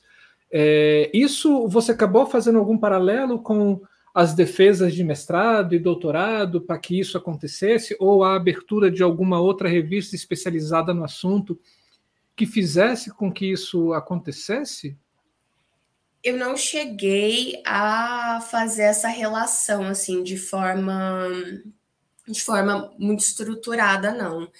Mas é uma consequência disso, uhum. sim, da formação de, de pesquisadores a nível de pós-graduação, até porque é uma exigência né, da maior parte das revistas que essas, esses artigos eles sejam publicados por pessoas que tenham, no mínimo, mestrado como grau acadêmico. Uhum. Ou junto com seus orientadores estejam cursando mestrado. Então, eu acho que o nível, a quantidade aumenta porque nós temos, então, mais pessoas formadas que podem publicar suas pesquisas nessas revistas. Legal. Tem, é, Mas, tem... além disso, existe uma concentração também de artigos nas revistas da UDESC. principalmente Isso. no rendimento. E aí eu acredito que seja pelo movimento que já existe lá da UDESC, pelo, pelo grupo de estudos que já já tem algum tempo também o evento, e a figura do Ivo, né, que está sempre promovendo essas articulações ali. Uhum. Teve uma edição 2000... da UDM que foi é, só sobre iluminação, né? Isso, é de 2018, exatamente esse salto. Uau! São, são, cerca de 23 artigos publicados só nessa, só nessa edição. O, o desrepresou, né? Assim, se é que existe essa palavra, né? Abriu o fluxo Exatamente. e botou todo mundo para conseguir. Ai, que lindo! Ivo Godoy, né? Assim, valeu, obrigado. É, mais alguma questão, Marcelo, desse gráfico? Não, não, assim, é porque eu fico vendo esses números, as coisas começam a. Eles, eles criam vida na minha cabeça aqui, assim. Né? Aí eu já fico pensando assim, ah, qual foi o livro, né? Qual foi o capítulo de livro, qual foi a, a, a coisa de dois, dois, dois, de repente você sai de em pouco tempo de 3 para 17. Eu fico. Eu vou ter que ler sua pesquisa muito. Eu vou ficar assim dias e dias. Bom, Vou passar? Vou passar? Bom, e aqui é a estatística né, dessas publicações, considerando a região em que das instituições de vínculo de cada autor a autor. Então, reforça, né, tipo aquilo que a gente já já tem, tipo desse movimento de de concentração em algumas regiões. Então, desses, de todos esses trabalhos aqui, eu fiz com a soma total de capítulos, trabalhos completos e artigos científicos. 34 são de pesquisadores que residem, estão vinculados a instituições no Sudeste, é, 27 de pesquisadores vinculados a instituições localizadas no Nordeste, 24 no Sul, quatro no norte e seis no centro-oeste. Eu acho que esse gráfico, é, esse levantamento, ele já dá uma misturada também, que não aparece uhum. ali tipo, só o sudeste aqui, tipo, não, existem pesquisas sendo desenvolvidas e publicadas como artigo em outras instituições também, o que traz de volta essa questão de que se as universidades cresceram se aumentou o número de mestres tipo, em outras universidades que não só ali num eixo é, já definido, já estipulado. Então, a gente começa a ter pesquisas vindas de outro lugar, outros lugares e publicadas de outros lugares também. Essa sua pizza dialoga muito com a pizza do mestrado, né? Na questão Sim. de centralização pelo menos de São Paulo e etc., a gente consegue perceber é, uma, um diálogo entre as duas, né? Que bom, isso é bom, isso é muito bom. Esse eu acho que ainda está mais, mais equilibrado um pouco ainda uhum. do que o dos mestrados. Mas é isso, né? Uma coisa vai sempre puxando a outra, até porque é, a gente, quando sei lá, os pesquisadores, de uma forma geral, quando defendem as suas dissertações, teses, eles tendem a adaptar parte daquela pesquisa e publicar também em revista científica. Uhum. Então, uma coisa acontece aqui, mas daqui a um tempo ela vai virar dois artigos que vão ser publicados em tal e tal revista. Uhum. Muito bom. Segue? Pode, pode seguir. Okay. E aí foi meio que fora, né, da curva de tudo, já tinha começado a fazer análise e retomei, né, pro, pro levantamento, que foi o levantamento dos dados das instituições de ensino superior. Esse levantamento ele foi feito pelo site do EMEC, que é um, um site mantido pelo MEC em endereço do próprio governo, e ele serve para regulamentação e cadastramento de cursos na educação superior. Então, você entra, você tem algumas opções de filtro também. Você pode falar se você quer buscar graduação ou pós-graduação. E aí você coloca o nome do curso e ele vai te falar todos os cursos que, inclusive, já existiram. Então, ele te dá todos o, toda a situação ali real é, do curso e da instituição. Então, cursos que foram abertos e que foram fechados, cursos que estão com alguma pendência para aprovação, porque a educação superior ela passa né, por diversas avaliações e ela precisa sempre estar. Tá, pontuando, né? Ela, ela não pode agir ali, ela tem uma autonomia, mas ela precisa passar pela avaliação do INEP, uhum. ela precisa é, se recadastrar, cadastrar novos cursos, é, anunciar o fechamento de determinados cursos, uhum. e tudo isso, todos esses processos burocráticos são feitos por essa plataforma digital que é o EMEC. Esses dados eles são públicos, então qualquer pessoa consegue entrar e buscar isso também. É, as informações coletadas foram o nome né, das instituições, o nome do curso, porque eles mudam, né? Os cursos eles têm nomenclaturas diversas, então tem artes cênicas, é, tem teatro, alguns mais específicos, cursos de direção, de atuação, é, o grau acadêmico, se é licenciatura ou se é bacharelado, o ano de abertura do curso, o estado em que a instituição está localizada. Pode seguir, Marcelo. Esse gráfico está um pouco complicado. Bom, eu aqui não está dando para ver, mas eu fui acoplando de cinco em cinco anos, porque o primeiro curso ele data abertura de 1956 que é o curso da Federal da Bahia. Um curso de bacharelado primeiro, depois que abriu a licenciatura, e aí segue 1956 a 1960. Aí vai de 61 até 65. Mas você está falando e... nos cursos de graduação em, ar, em, em artes cênicas, né? Isso, artes cênicas ou teatro ou específicos em alguma área dentro das artes cênicas. Uhum. E aí eu achei interessante separar também, Marcelo, nessa etapa, as instituições públicas e as instituições privadas.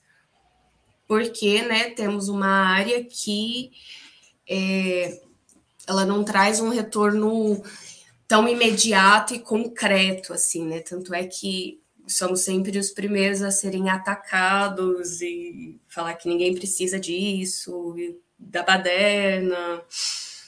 Então. A gente não gera lucro para poucas pessoas, né? a gente é, distribui. Já é. Aquela velha, ah, eu preciso de engenheiro, já precisei de médico, nunca precisei de artista, tipo, enfim, né? A gente não fala, fala postando no celular, é.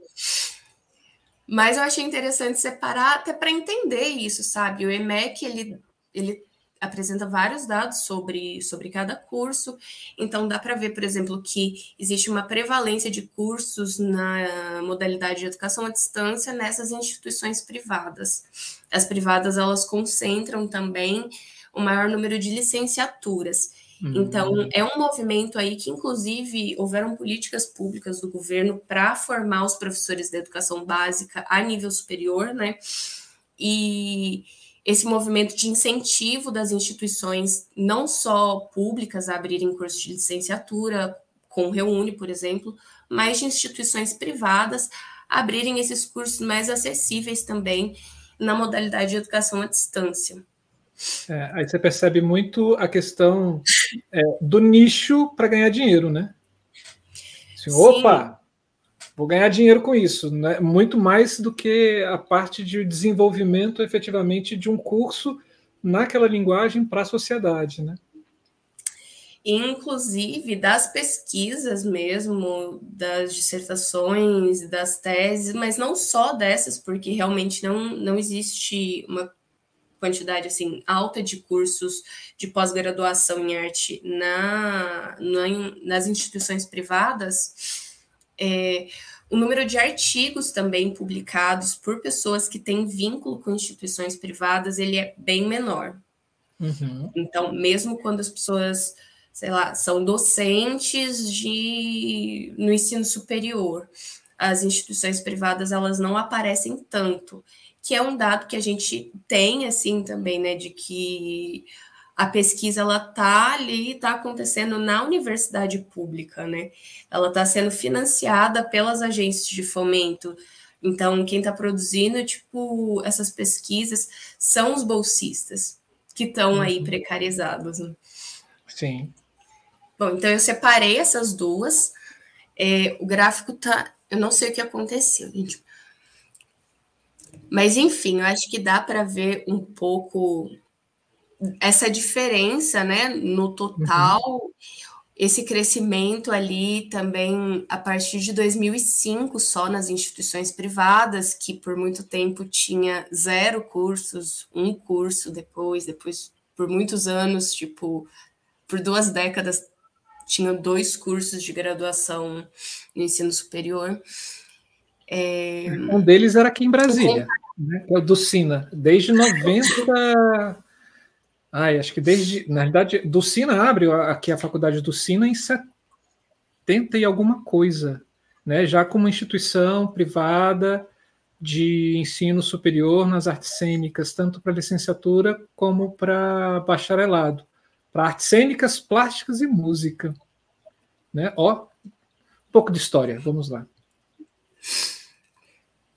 Enfim, mas para mostrar essa diferença também, uhum. né? Que o porquê, botar uma, um ponto de interrogação aí, por que, que as instituições privadas não se interessam em abrir cursos é, de graduação em teatro, quando abrem, tipo, em sua maioria são cursos de licenciatura com foco de formar professor para educação básica na modalidade AD. É, e aí, no total, tipo, foram localizados 86 cursos de graduação em teatro artes cênicas abertos até 2021. Inclusive, em 2021 foi quando abriu o último curso de graduação. No meio da pandemia, Moeno, uma instituição privada, abriu um curso de licenciatura em teatro EAD. Que legal. E, e também, assim, não sei se eu posso afirmar isso, né? Você pode melhor do que eu é, a gente tem dentro dessa leitura desses números uma, uma questão que é muito séria para a gente. Porque se acaba as, as instituições públicas, né, as universidades públicas, a gente está dizendo que vai reduzir, é, sei lá, em dois terços as instituições que vão fornecer ou a, um curso de graduação, né? Assim, é, Tá, aí eu não consigo entender artista que, que, defende um governo como o nosso, que pensa em privatizar tudo, né? Sim, é, é, é atirar no próprio coração, não é nem no pé, né? Na cabeça não tem, né? Porque assim, o cérebro já foi embora há muito tempo. E a questão da pesquisa em arte, assim, tipo, é, é uma ameaça total mesmo. Uhum, porque a sim. situação piora muito quando vai para pós. Eu acho que é o próximo gráfico, você pode passar, por favor? É, só para só assim, uma das coisas que eu acabei pegando aqui, perdão, é, para quem está ouvindo isso nos nossos podcasts, assim, tem três gráficos, um é, eles vão seguindo uma curva, tá? É, uma que é de universidades, instituições privadas, que vai até vai de 0 a 21 no ano de 2021, né? Aí você Isso. tem uma, um outro, uma outra linha que vai subindo com as universidades, com as instituições públicas, que vai até o número 65, e a somatória das duas vai dar 86 instituições. Desculpa, gente que está ouvindo no podcast, mas eu acabei não fazendo isso nos outros. Por favor, é mais um motivo aí para vocês assistirem no nosso canal. Vamos lá, próximo. Ah, não. Essa é a separação das públicas e privadas em, em porcentagem, né? Que as instituições públicas, então, elas são 76% é, das instituições que oferecem curso de graduação em artes cênicas ou teatro. enquanto as, as instituições particulares são 24%. Uhum. Tem uma pergunta aqui é, do Eliezer, acho que vai acabar sendo para vocês dois assim. É, na pesquisa desenvolvida, é possível saber quantos desses pesquisadores formados se tornaram membros das universidades? Ou seja, que viraram professores? A gente. Eu organizei uma tabela também com os professores orientadores. Então, existe ali uma lista né, dos nomes é, de todas as pessoas que já publicaram algum trabalho, mas existe um, uma tabela também com os dados sobre os professores orientadores na área. Eu acho que isso dá para ter uma base assim, mas é, principalmente quando se trata de doutorado, a instituição de vínculo dos pesquisadores, ela geralmente é a instituição que essas pessoas trabalham mesmo. Não é uhum. mais é, que a pessoa estava só. Não, espera. Eu falei uma informação equivocada, Marcelo. Deixa eu voltar aqui o raciocínio. Na, berilo, berilo.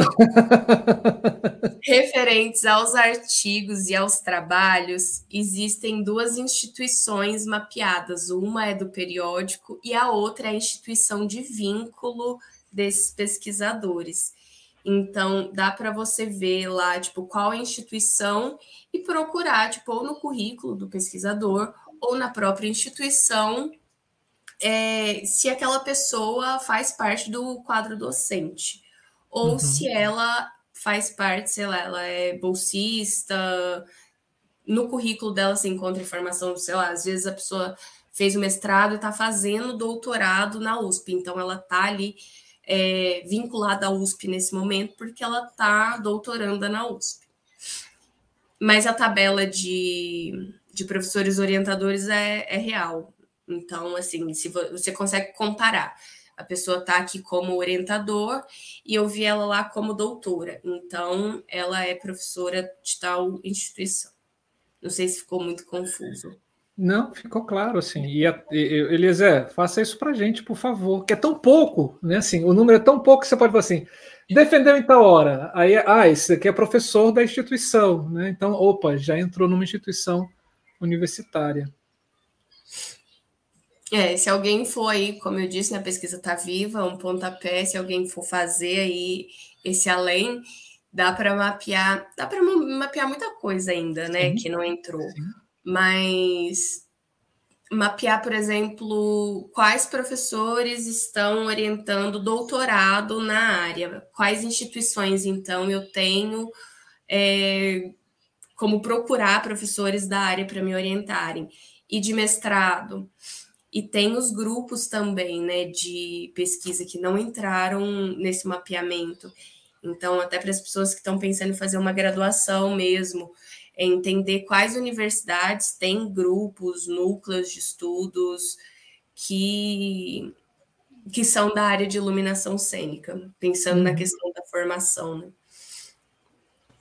É, esse, esse é um dado interessante, importante, porque a gente não trabalhou com ele, porque não era a intenção, porque, como a gente falou lá no início, né, é, que a formação não se dá só dentro da sala de aula, isso é uma coisa que às vezes o aluno de graduação não tem ainda essa clareza, pela idade, muito jovem, está entrando na graduação, mas se ele tem alguma noção mais ou menos do campo, de, da, que ele quer de alguma forma atuar, estou falando da, da, nossa área, mas isso em qualquer área, né? Da nossa área, por exemplo, das, das artes cênicas, né? É, um, um, você pode ter um curso de bacharelado em artes cênicas numa instituição e um curso de bacharelado em artes cênicas em outra instituição, ou seja, é a mesma formação, você vai sair com o mesmo diploma, mas em uma você pode ter oportunidade de ter mais contato com a área da iluminação do que em outra. Depende se você tem um professor nessa área, se você tem um grupo de pesquisa atuando nessa área. Então, você tem que é, é, esse é um mapeamento também importante e uma consciência importante que, o, que, que, que os alunos têm que começar a desenvolver em termos de maturidade quando vai escolher um curso, né? Uhum. Muito bom. E aqui a gente tem esse gráfico, né, de região de novo, né, o Sudeste tomando conta, né? É, aí esse gráfico é a oferta de cursos de graduação por região. Então, 46, 47% desses cursos de graduação em teatro ou em artes cênicas, eles estão em universidades, instituições localizadas no Sudeste, é, 20% no Nordeste, 15% no Sul, 10% no Norte e 8% no Centro-Oeste. Muito pouco no Centro-Oeste, gente. Muito pouco. É, Minas tem um papel bem importante nessa, nessa, nessa, nessa balança aí, né? Porque a, a, gente tem a quantidade de cursos de graduação em artes cênicas em Minas Gerais é bem grande. É, é desproporcional, é mesmo dentro do Sudeste, é desproporcional em relação aos outros estados. Que tem Sim. a questão de que aqui tem muitas cidades também, né? Tipo, muitos municípios, então tem muitas universidades dos municípios, Federal de São João del Rei, Federal de Uberlândia, Federal de Juiz de Fora, enfim, muitas é, mas você tem, você tem também Mato Grosso, né? Assim, guardadas as devidas proporções, né? Você tem Mato Grosso, Mato Grosso do Sul, que também está ali, e você fala, uai, cadê as instituições universitárias, né? Nessas regiões, por que que não se dá? Por que, cadê, cadê Goiás, né? É, onde é que está? Né? O Goiás você tem uma coisa que é o Goiânia somente, né? Se, eu não me engano. Não sei, posso estar enganado. Mas quais são as políticas que, por exemplo, é, é isso que encanta quando a gente começa a ver números, né? Assim, é, qual a política desenvolvida em Minas Gerais para que acontecesse isso e qual a política desenvolvida, por exemplo, em Mato Grosso para que não acontecesse isso? Né, ou no Amazonas, para que não acontecesse isso. Né? É, aí começam a, as perguntas que vão gerar outras pesquisas. Né? É, e, isso é interessante porque você começa também a discutir um pouco a, a, a, lógica de distribuição também disso, porque obviamente que as capitais são o, o grande foco, né? Uhum. né? E, mas se você não começa a pensar isso, você não, não, não faz essa distribuição. Eu não sei, posso falar uma bobagem aqui, porque agora não tenho isso na cabeça, mas eu acho que a, as únicas instituições fora de capital que têm curso de artes cênicas são em Minas Gerais. Um bom dado. Tem, tem no Ceará. Ah, no Ceará tem. No Ceará Isso, tem, porque você, você vai é, para o Caribe. É, é, é, porque, é porque, como eu sou de federal, eu acabo tendo mais a, o panorama federal. De fato, tem. Na Bahia tem também a, a, a, a UESB, a estadual da Bahia, do sul da Bahia. Do sul da Bahia. Né? Tem, tem, de fato. Se for pensar nas estaduais, tem. Mas em federal, em termos de federal, você não tem. Mas não é porque você não tem. É porque você não tem federal fora das capitais. Aham. Uhum. Sim. É verdade. É verdade. É isso, né? Do porquê não tem, tipo, porque elas uhum. estão concentradas aí, porque que existe essa distribuição desigual. Porque a questão acho que não é nem que não tenham pesquisadores, pessoas pesquisando luz nesses, nessas regiões, nesses outros estados, mas não tem instituições. Então, se a pessoa mora no centro-oeste, ela vai fazer um doutorado na USP, então ela tem que se deslocar e quando a gente vai mapear a instituição de vínculo, vai aparecer a USP, mesmo uhum. que seja uma pessoa do Centro-Oeste. Então, todas essas questões, assim, né, que a gente tem que problematizar mesmo. Inclusive, eu acho que o Centro-Oeste não, não encontrei nenhuma revista que tivesse artigo publicado que fosse uma revista do Centro-Oeste. Eu não trouxe esse gráfico, porque eram muitos gráficos, mas uhum. eu, eu, lembro desse dado, assim, de, de não encontrar é. mesmo nenhum periódico. As prefeituras, ao invés de pagar o Gustavo Lima, podia fazer periódicos, né? Dá para fazer muito periódicos com um cachê do Gustavo Lima, né? Ou. Ou! um milhão e duzentos. Ou! Ó, o Fabiano Diniz está tá agradecendo e dando os parabéns a vocês pela pesquisa. É, vamos seguir, ainda tem. Tá, tô acabando, gente, tô acabando. É, que é os cursos de pós-graduação, então, que geralmente são programas de artes que têm professores que orientam na linha de artes cênicas ou de teatro. E aí, mestrado acadêmico, foram encontrados 59, mas esses, esses programas, eles não quer dizer que existem 59 instituições que oferecem mestrado acadêmico em artes uhum. cênicas, porque os dados do EMEC, ele não, ele não faz essa separação. Então, se eu tenho um mestrado em artes que tem três linhas de pesquisa dentro de artes cênicas, ele aparece como três propostas diferentes. Então, esses dados foi meio complicado, assim, tipo, de entender e de trazer para uma realidade mais real, assim. Uhum. Os doutorados aparecem com 37 programas e os mestrados profissionais com 11 programas. Pode passar, Marcelo? Ah, e aqui finalmente o que, que foi feito dessa análise dos dados, então, porque até agora, tipo, só fui levantando, né, e, e associando um pouco aqui na minha fala só, mas na hora de fazer a pesquisa não fui associando de uma vez. Bom, primeiro então eu fiz o agrupamento dessas palavras-chave pelo que eu chamei de campos de conhecimento. Então, apareceu uma variedade muito grande de palavras que às vezes se relacionavam, mas eram postas de outra forma. Então, por exemplo, pedagogia teatral, educação teatral, é, teatro educação. E aí eu agrupava essas palavras num campo de conhecimento, sei lá, tipo arte educação, por exemplo, um exemplo.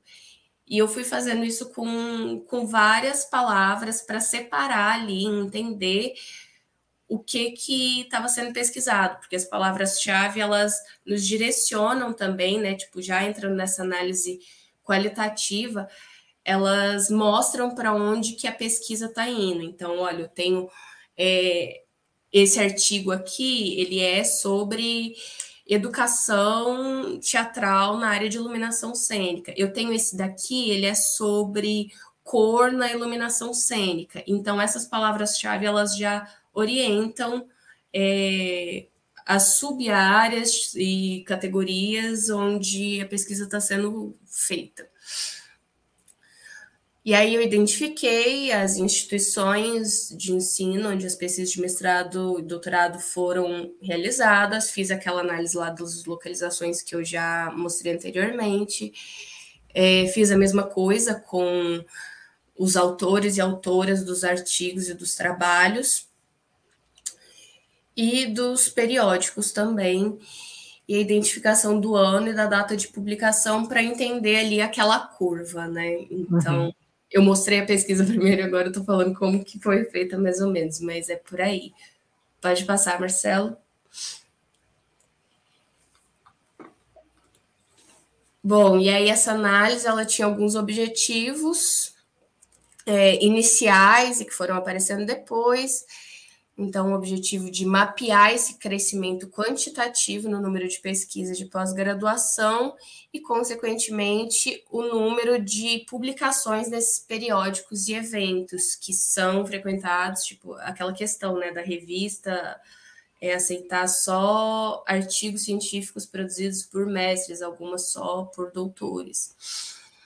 É, associar esse aumento do número de pesquisas com o crescimento da oferta, então, dos cursos de graduação e pós-graduação na área, mapear as regiões onde as instituições estão localizadas, mapear as palavras-chave presentes para poder fazer esse agrupamento e entender ali, então, qual região está pesquisando mais o que dentro do campo da iluminação cênica e identificar e mapear essas associações é o que eu falei agora. Desculpa. Pode passar, Marcelo.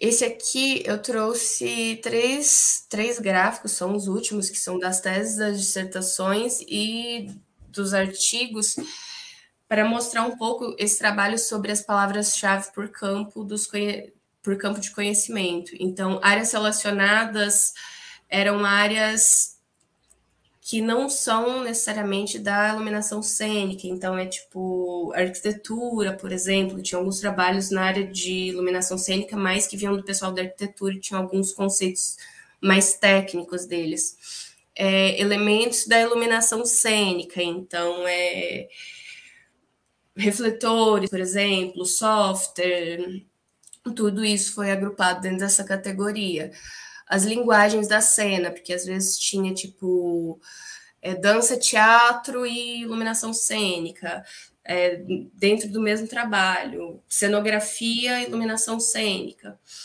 A pedagogia ensino, que é também uma área voltada aí de pesquisa das licenciaturas e de educação, dentro de educação e do ensino de iluminação cênica de tecnologias, de história da arte e de visualidade. É... Acho que eu não preciso comentar, acho que tá. Eu acho Sim, que eu tô porque... falando muito, Marcelo. É, acaba sendo palavras-chave, né, assim, nesse sentido. Sim. Eu trouxe mais para mostrar mesmo como que foi feito essa separação né, no trabalho completo, né, nos outros, nos outros gráficos, existe também uma relação tipo desses campos com as instituições. Então, por exemplo, é, a área de pedagogia ensino de iluminação cênica, ela tem mais publicações na região Nordeste. E aí a gente vai vasculhar o porquê disso, aí vai lá nos orientadores para entender o perfil dos orientadores e aí a gente vê a pesquisa do Sávio, por exemplo. Então uhum. a gente entende que o Sávio tem um movimento ali, tipo, e a pesquisa dele reverbera em novas pesquisas e publicações na área de pedagogia uhum. da iluminação cênica. Mas isso eu não consegui trazer tudo, porque eram muitos gráficos, mas vai estar no livro de distribuição gratuita. Todo mundo vai poder acessar. E o último, eu acho que são dos artigos, mas é o mesmo esquema precisei ir aumentando o número de campos também, porque as palavras dos artigos eram muitas palavras, muitas mesmo. Então não coube tudo ali, surgiram coisas novas que não não tinham sido identificadas nas pesquisas de pós-graduação, como citação de nome de autores ou grupos de teatro, por exemplo. Uhum. Eu acho que é isso, Marcelo. Nossa, muito legal, assim, muito bom, assim. O, Fabiano Diniz, ele está aqui assim, parabéns, uma pesquisa importantíssima para reforçar o valor das universidades públicas. Aí ele acrescenta que é um, um jingle que vai começar, né? Já começou, já né, que é fora Bozo e fora Guedes, né? Porque o Guedes ele vive num outro país, né? ele estava em Davos e ele falou que que país é esse que ele, que ele vive que não é o Brasil, né? Mas parabéns, parabéns, Laura, assim. E é muito legal, porque com, com, com números, com dados, você começa a fazer a análise que você quiser. Faz, por exemplo, o Eliezer fez a pergunta de quantos saíram, quantos fizeram mestrado, doutorado e entraram. Com esses números que você traz para a gente, é fantástico, porque já fica é, é, é uma porta para análise, né? Vai depender muito da pergunta que você faz ao ler, ao olhar para os números, né? E se você tem números muito bons, é, ou muito bem levantados, você consegue ter essas respostas muito surpreendentes ou muito fáceis também, né? Assim, parabéns Laura, parabéns Berilo e olha, dá para é, esse livro vai render, assim, e pode se a gente tivesse uma ah, instituições é, governamentais né, é, interessantes, vamos dizer assim, poderia pegar essa pesquisa e, e, ser uma e ser um pontapé né, para desenvolvimento de políticas públicas em, tal, em uma região, né, principalmente na, na parte de ensino das artes. né? Não somente das, da iluminação cênica, mas das artes, assim. Tenho certeza, é. Berilo, que isso era para TCC? então, a gente é, eu acho que, enfim, tem uma, tem uma feliz coincidência aí da, da, da, do encontro com a Laura, que eu acho que a Laura, de fato, e ela falou, né, desse, desse gosto dela, né, por esse tipo de trabalho. É, nem sempre a gente encontra a gente em departamentos, né, em cursos de artes cênicas, de teatro, a gente encontra gente que tem a disposição também para fazer esse tipo de trabalho, né? Geralmente, quando eu faço esse tipo de trabalho, eu acabo indo buscar alunos fora do curso de, uhum. de artes cênicas para para desenvolver comigo, né? Mas, mas no caso aqui foi, foi uma feliz coincidência. E, enfim, eu acho que uh, o, o, o, nosso, o nosso objetivo agora da publicação do livro é exatamente isso que você falou: é disponibilizar agora os dados para que as pessoas usem abusem e, e conheçam. Uh, eu, eu, uma das razões, bom, a, a, razão mais pessoal era exatamente esse mapeamento, principalmente no que diz respeito à área da história, da iluminação, né? E a história do espetáculo com essa, com essa perspectiva da iluminação e que a gente viu nos gráficos aí finais, esses últimos que a Laura mostrou, que é bem pequeno. É uma área ainda bem pequena, muito pouco uhum. desenvolvida. Né? É... Mas que já é um pontapé, por exemplo. Se... Eu não sei se o mundo vai existir em 2030, né? Mas se ele existir em 2030, é, alguém já pode pegar é, o que vocês fizeram né, e dar sequência Sim. por 10 anos. Exatamente, é, exatamente. É. A, ideia, a ideia é essa, mas enfim, a, a nossa relação né, humana com o conhecimento é essa, né? A gente vai uhum. acumulando, a, né, é, desenvolvendo conhecimento, não necessariamente positivamente, às vezes também, né, muitas vezes, inclusive negativamente, mas a gente vai fazendo isso. Então a ideia é um pouco essa. E a outra ideia é demonstrar isso, que eu acho que em, em termos acadêmicos nós temos uma área aí que é nova, mas que está tendo um crescimento muito grande dentro da academia. A iluminação cênica, de fato, ela é uma área que ela está assim ganhando um corpo muito rapidamente, né? Então, por exemplo, espero que esse, que esse trabalho demonstre a, a, a própria área das artes cênicas no Brasil, o quanto o potencial de dossiês para além da, da, da, revista Luz em Cena, que é importantíssima, mas o, de dossiês em outras revistas, né? Uhum. Vocês viram ali o, o que aconteceu em 18 com esse dossiê da, da, da Urdimento, né? Sim. Então, a gente pode ter outros, né? A gente tem outras revistas importantes em outras regiões, né? Aí, aí, aí no, no Centro-Oeste, por exemplo, na, na, na, Federal de Goiás, tem uma, uma revista que é uma revista específica dessa área digamos, da, da visualidade da cena, né, da, da, da que, que, é, que é do, do curso de, de, direção de artes lá da Federal de, de, de Goiás, né? Uhum. E a gente não tem até hoje um dossiê de iluminação dentro dessa revista. Então, isso mostra assim, para os colegas que a gente tem um potencial. Né?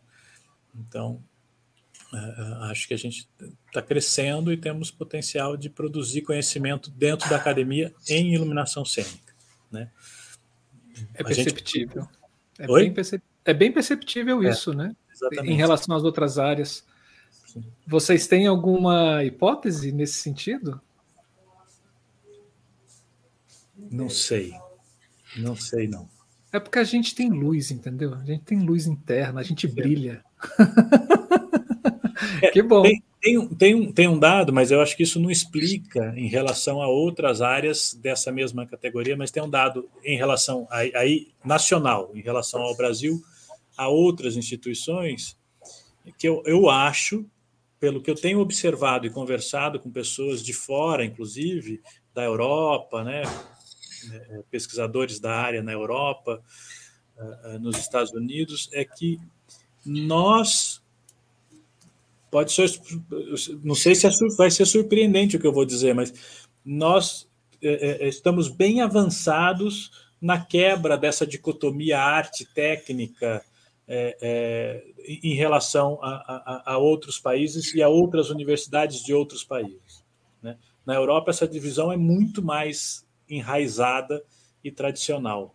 Uhum. Então, essa configuração de temos tantos e, temos tantos, tá? Eh, não é talvez tantos quanto outras áreas no Brasil, mas se pensar em termos de mundo, nós temos muitos doutores, pesquisadores dentro de universidades brasileiras que são iluminadores. Uhum. Trabalham ou trabalharam, né, como o meu caso, eu, eu trabalho até hoje, mas trabalho hoje só dentro da universidade com iluminação, né? Mas trabalhei no mercado com iluminação muitos anos? É, isso não é muito comum, né?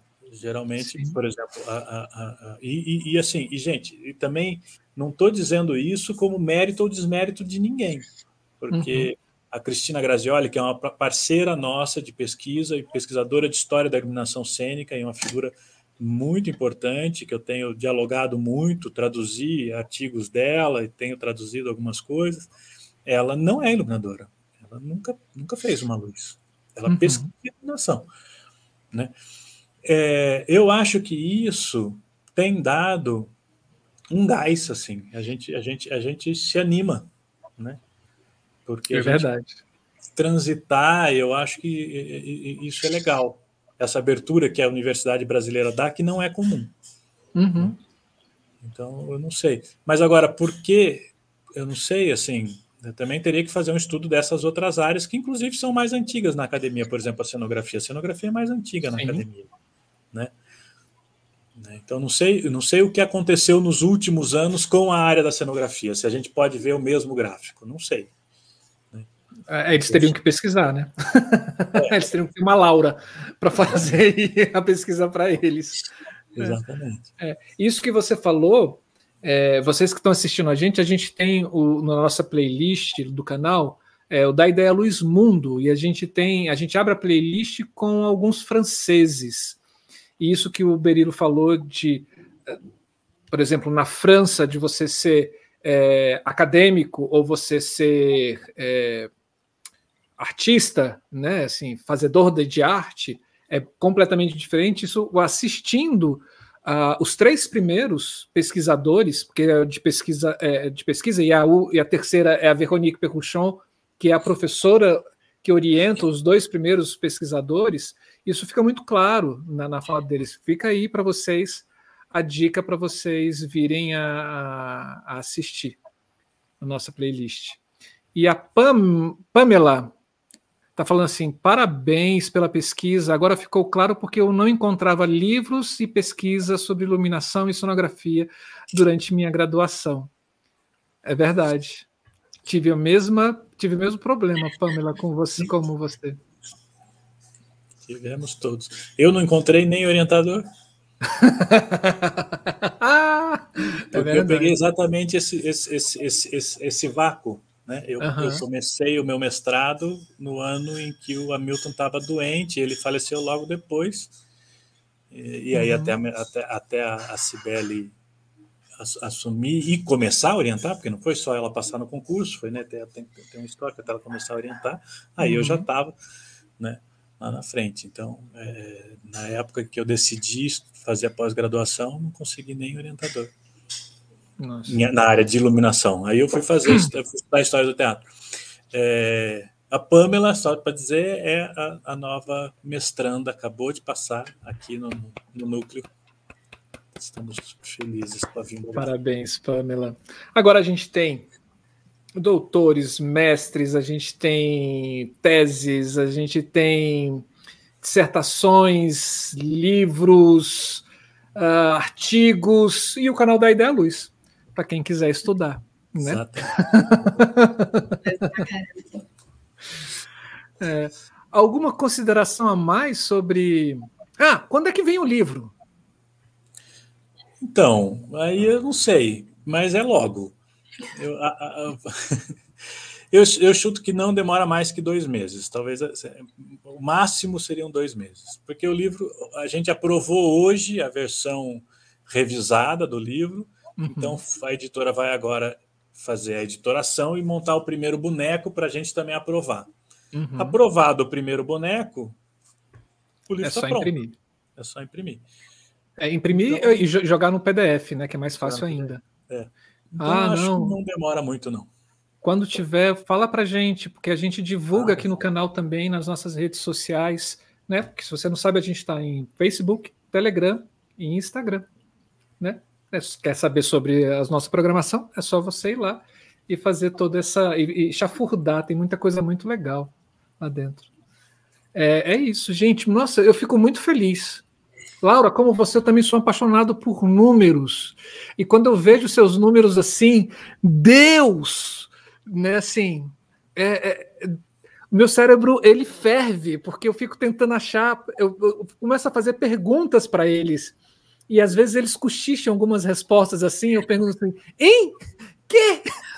Aí eu vou lá, vou ter que agora olhar os números para tentar responder. Ai, maravilha. Jeito, Marcelo, que uma coisa foi puxando a outra, o negócio foi só aumentando. Eu ainda terminei com uma gastura, assim, que eu falei, gente, mas cadê? A gente tinha que ver também os TCCs, porque com certeza tem TCC publicado, né? sabe?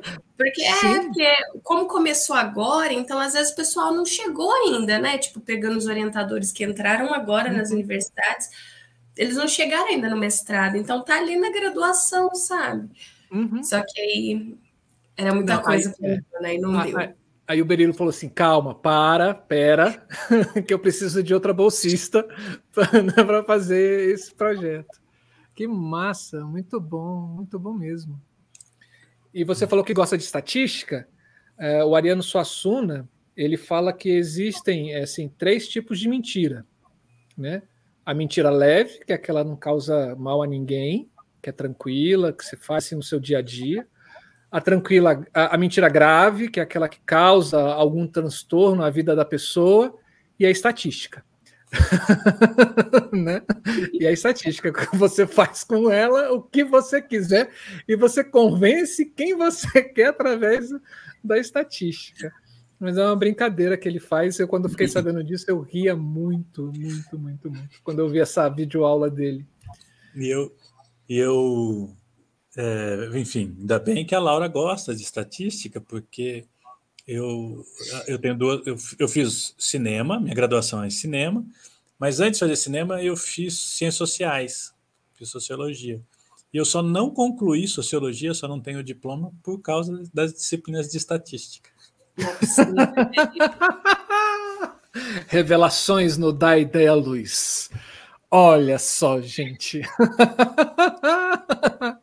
então não, a gente sabe prefiro que. Prefiro largar o curso do que fazer essas disciplinas.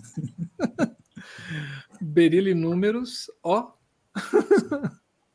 gente, brigadão, brigadaço. Eu que agradeço. Assim, por vocês estarem aqui compartilhando. Isso é uma pérola, assim, é um brilhante, né? Que a gente jogando luz nele, a gente vai ver assim várias cores, né? E como você, Laura, que agora é o seu projeto de mestrado como cor, eu também sou apaixonado por cor. Eu tenho uma alma feminina, tá? de acordo. E o primeiro, e o primeiro doutorado lá do Hamilton Saraiva é sobre cor, né? É. Né? Assim, Sim. Bom. E é o único até então, tipo, nem em artigos a gente acha referência sobre cor na luz, publicado assim dentro da academia, né? É porque eu não resolvi fazer mestrado e nem doutorado. Por sorte, aí o tema sobrou é. para eu poder Tá ótimo, tá Agora, tá ótimo. Você tá, vendo, você tá vendo que você não vai ter mais desculpa daqui a pouco, né, Marcelo? Ai, gente, não, Berilo, para com isso, para com isso. E quando eu falei de alma feminina, é uma brincadeira interna, tá, gente? Assim, num, num, num, num, no encontro que teve em Goiânia, uma pessoa me falou assim: Marcelo tem uma alma feminina. Aí a gente riu, né? A gente riu. E a Laura está pesquisando a cor dentro das iluminadoras, né? Assim. Nossa, depois eu quero ler muito esse, esse, esse seus. Né? Eu vou começar a perguntar para o Berilo, e aí? E a Laura? No final do ano, devo defender em dezembro agora. Você já vai defender? Sim, estou fazendo ainda, né? No final do ano, ainda tem uns meses aí, Marcelo. Gente, você não perde tempo. Você começou a graduação com quantos anos? 13? Okay. Ainda tenho de outra graduação que eu abandonei também, mas não por causa dos números como Berilo. Mas é uma gênia. é isso. E você que está aqui com a gente, ficou com a gente até agora. É, espero que você tenha gostado bastante desse desse nosso bate-papo, né, e dessa nossa descoberta desses números maravilhosos sobre a pesquisa né, da pós-graduação no Brasil.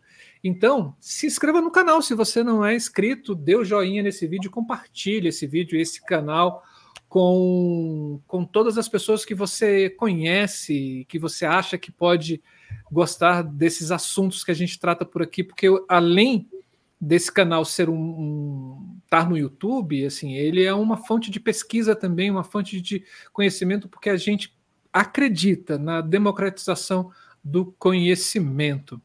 E o Fabiano Diniz está aqui dizendo que sou um iluminador com graduação em artes plásticas e mestrado em jornalismo.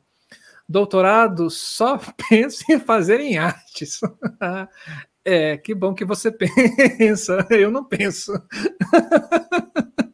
Mas vamos lá, acho que o Berilo um dia ele vai me convencer disso e não, eu não vou ter como, como escapar.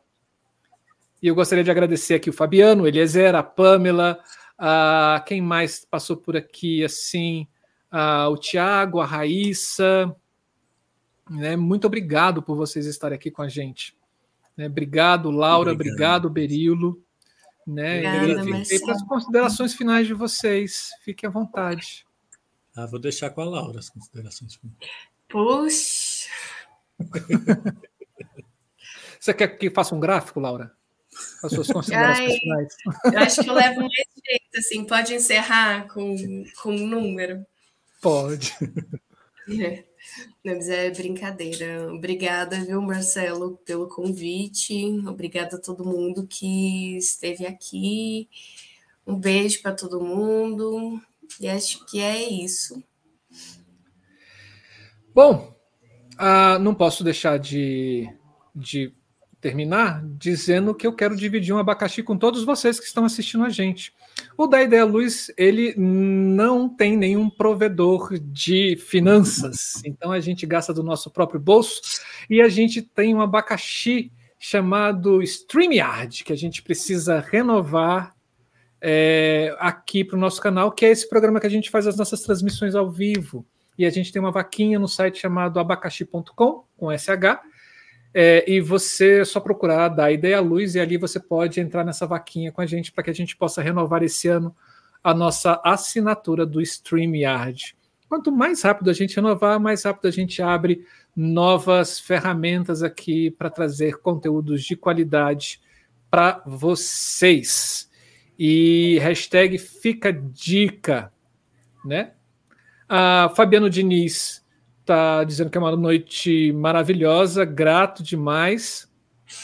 E o Eliezer está falando que um dia ele chega lá no doutorado também. E eu estou torcendo, Eliezer, para que você chegue mais rápido do que eu. Brincadeira, assim. O dout... Pesquisar é uma coisa que instiga a alma, gente. A alma. Bom, Obrigado vocês que são membros do canal. Obrigado vocês que ainda não são membros do canal também. Fica aí o nosso convite para que se tornem membros do canal. Obrigado vocês que assistiram no ao vivo e obrigado vocês que assistiram no gravado. Saiba que o Da Ideia à Luz é esse canal que está se tornando o maior canal sobre as artes cênicas, ou pelo menos sobre os trabalhadores das técnicas das artes cênicas, ou das linguagens técnicas das artes cênicas aqui dentro do Brasil a gente, a gente já tem notícias de que o da Ideia Luz ele é assistido na Alemanha e na França. Isso é muito bom. E o nosso podcast, ele tem, ele tá pau a pau assim entre pessoas que ouvem o nosso podcast no Brasil e nos Estados Unidos. A gente tem assim cerca de 40, é, 50 e poucos e 40 e poucos nos Estados Unidos. Então, a gente está se tornando internacional também e a gente agradece isso a vocês que estão com a gente aqui até agora e a vocês que, que ouvem nosso canal nos podcasts. A gente está sempre ao vivo, todas as segundas e terças, no YouTube e agora também no Facebook. Então, qualquer plataforma que você estiver assistindo a gente, é sempre bem-vindo. E divulguem, divulguem a gente. E é isso, pessoas. Acho que a gente encerra por aqui, né? Então tá, muitíssimo obrigado. Muitíssimo obrigado, obrigado. mesmo. Boa né? noite, gente. Esse foi mais um da Ideia Luz Pesquisa. Beijo, queijos. Prazer em conhecer vocês. Prazer estar aqui também com vocês. Tchau, tchau.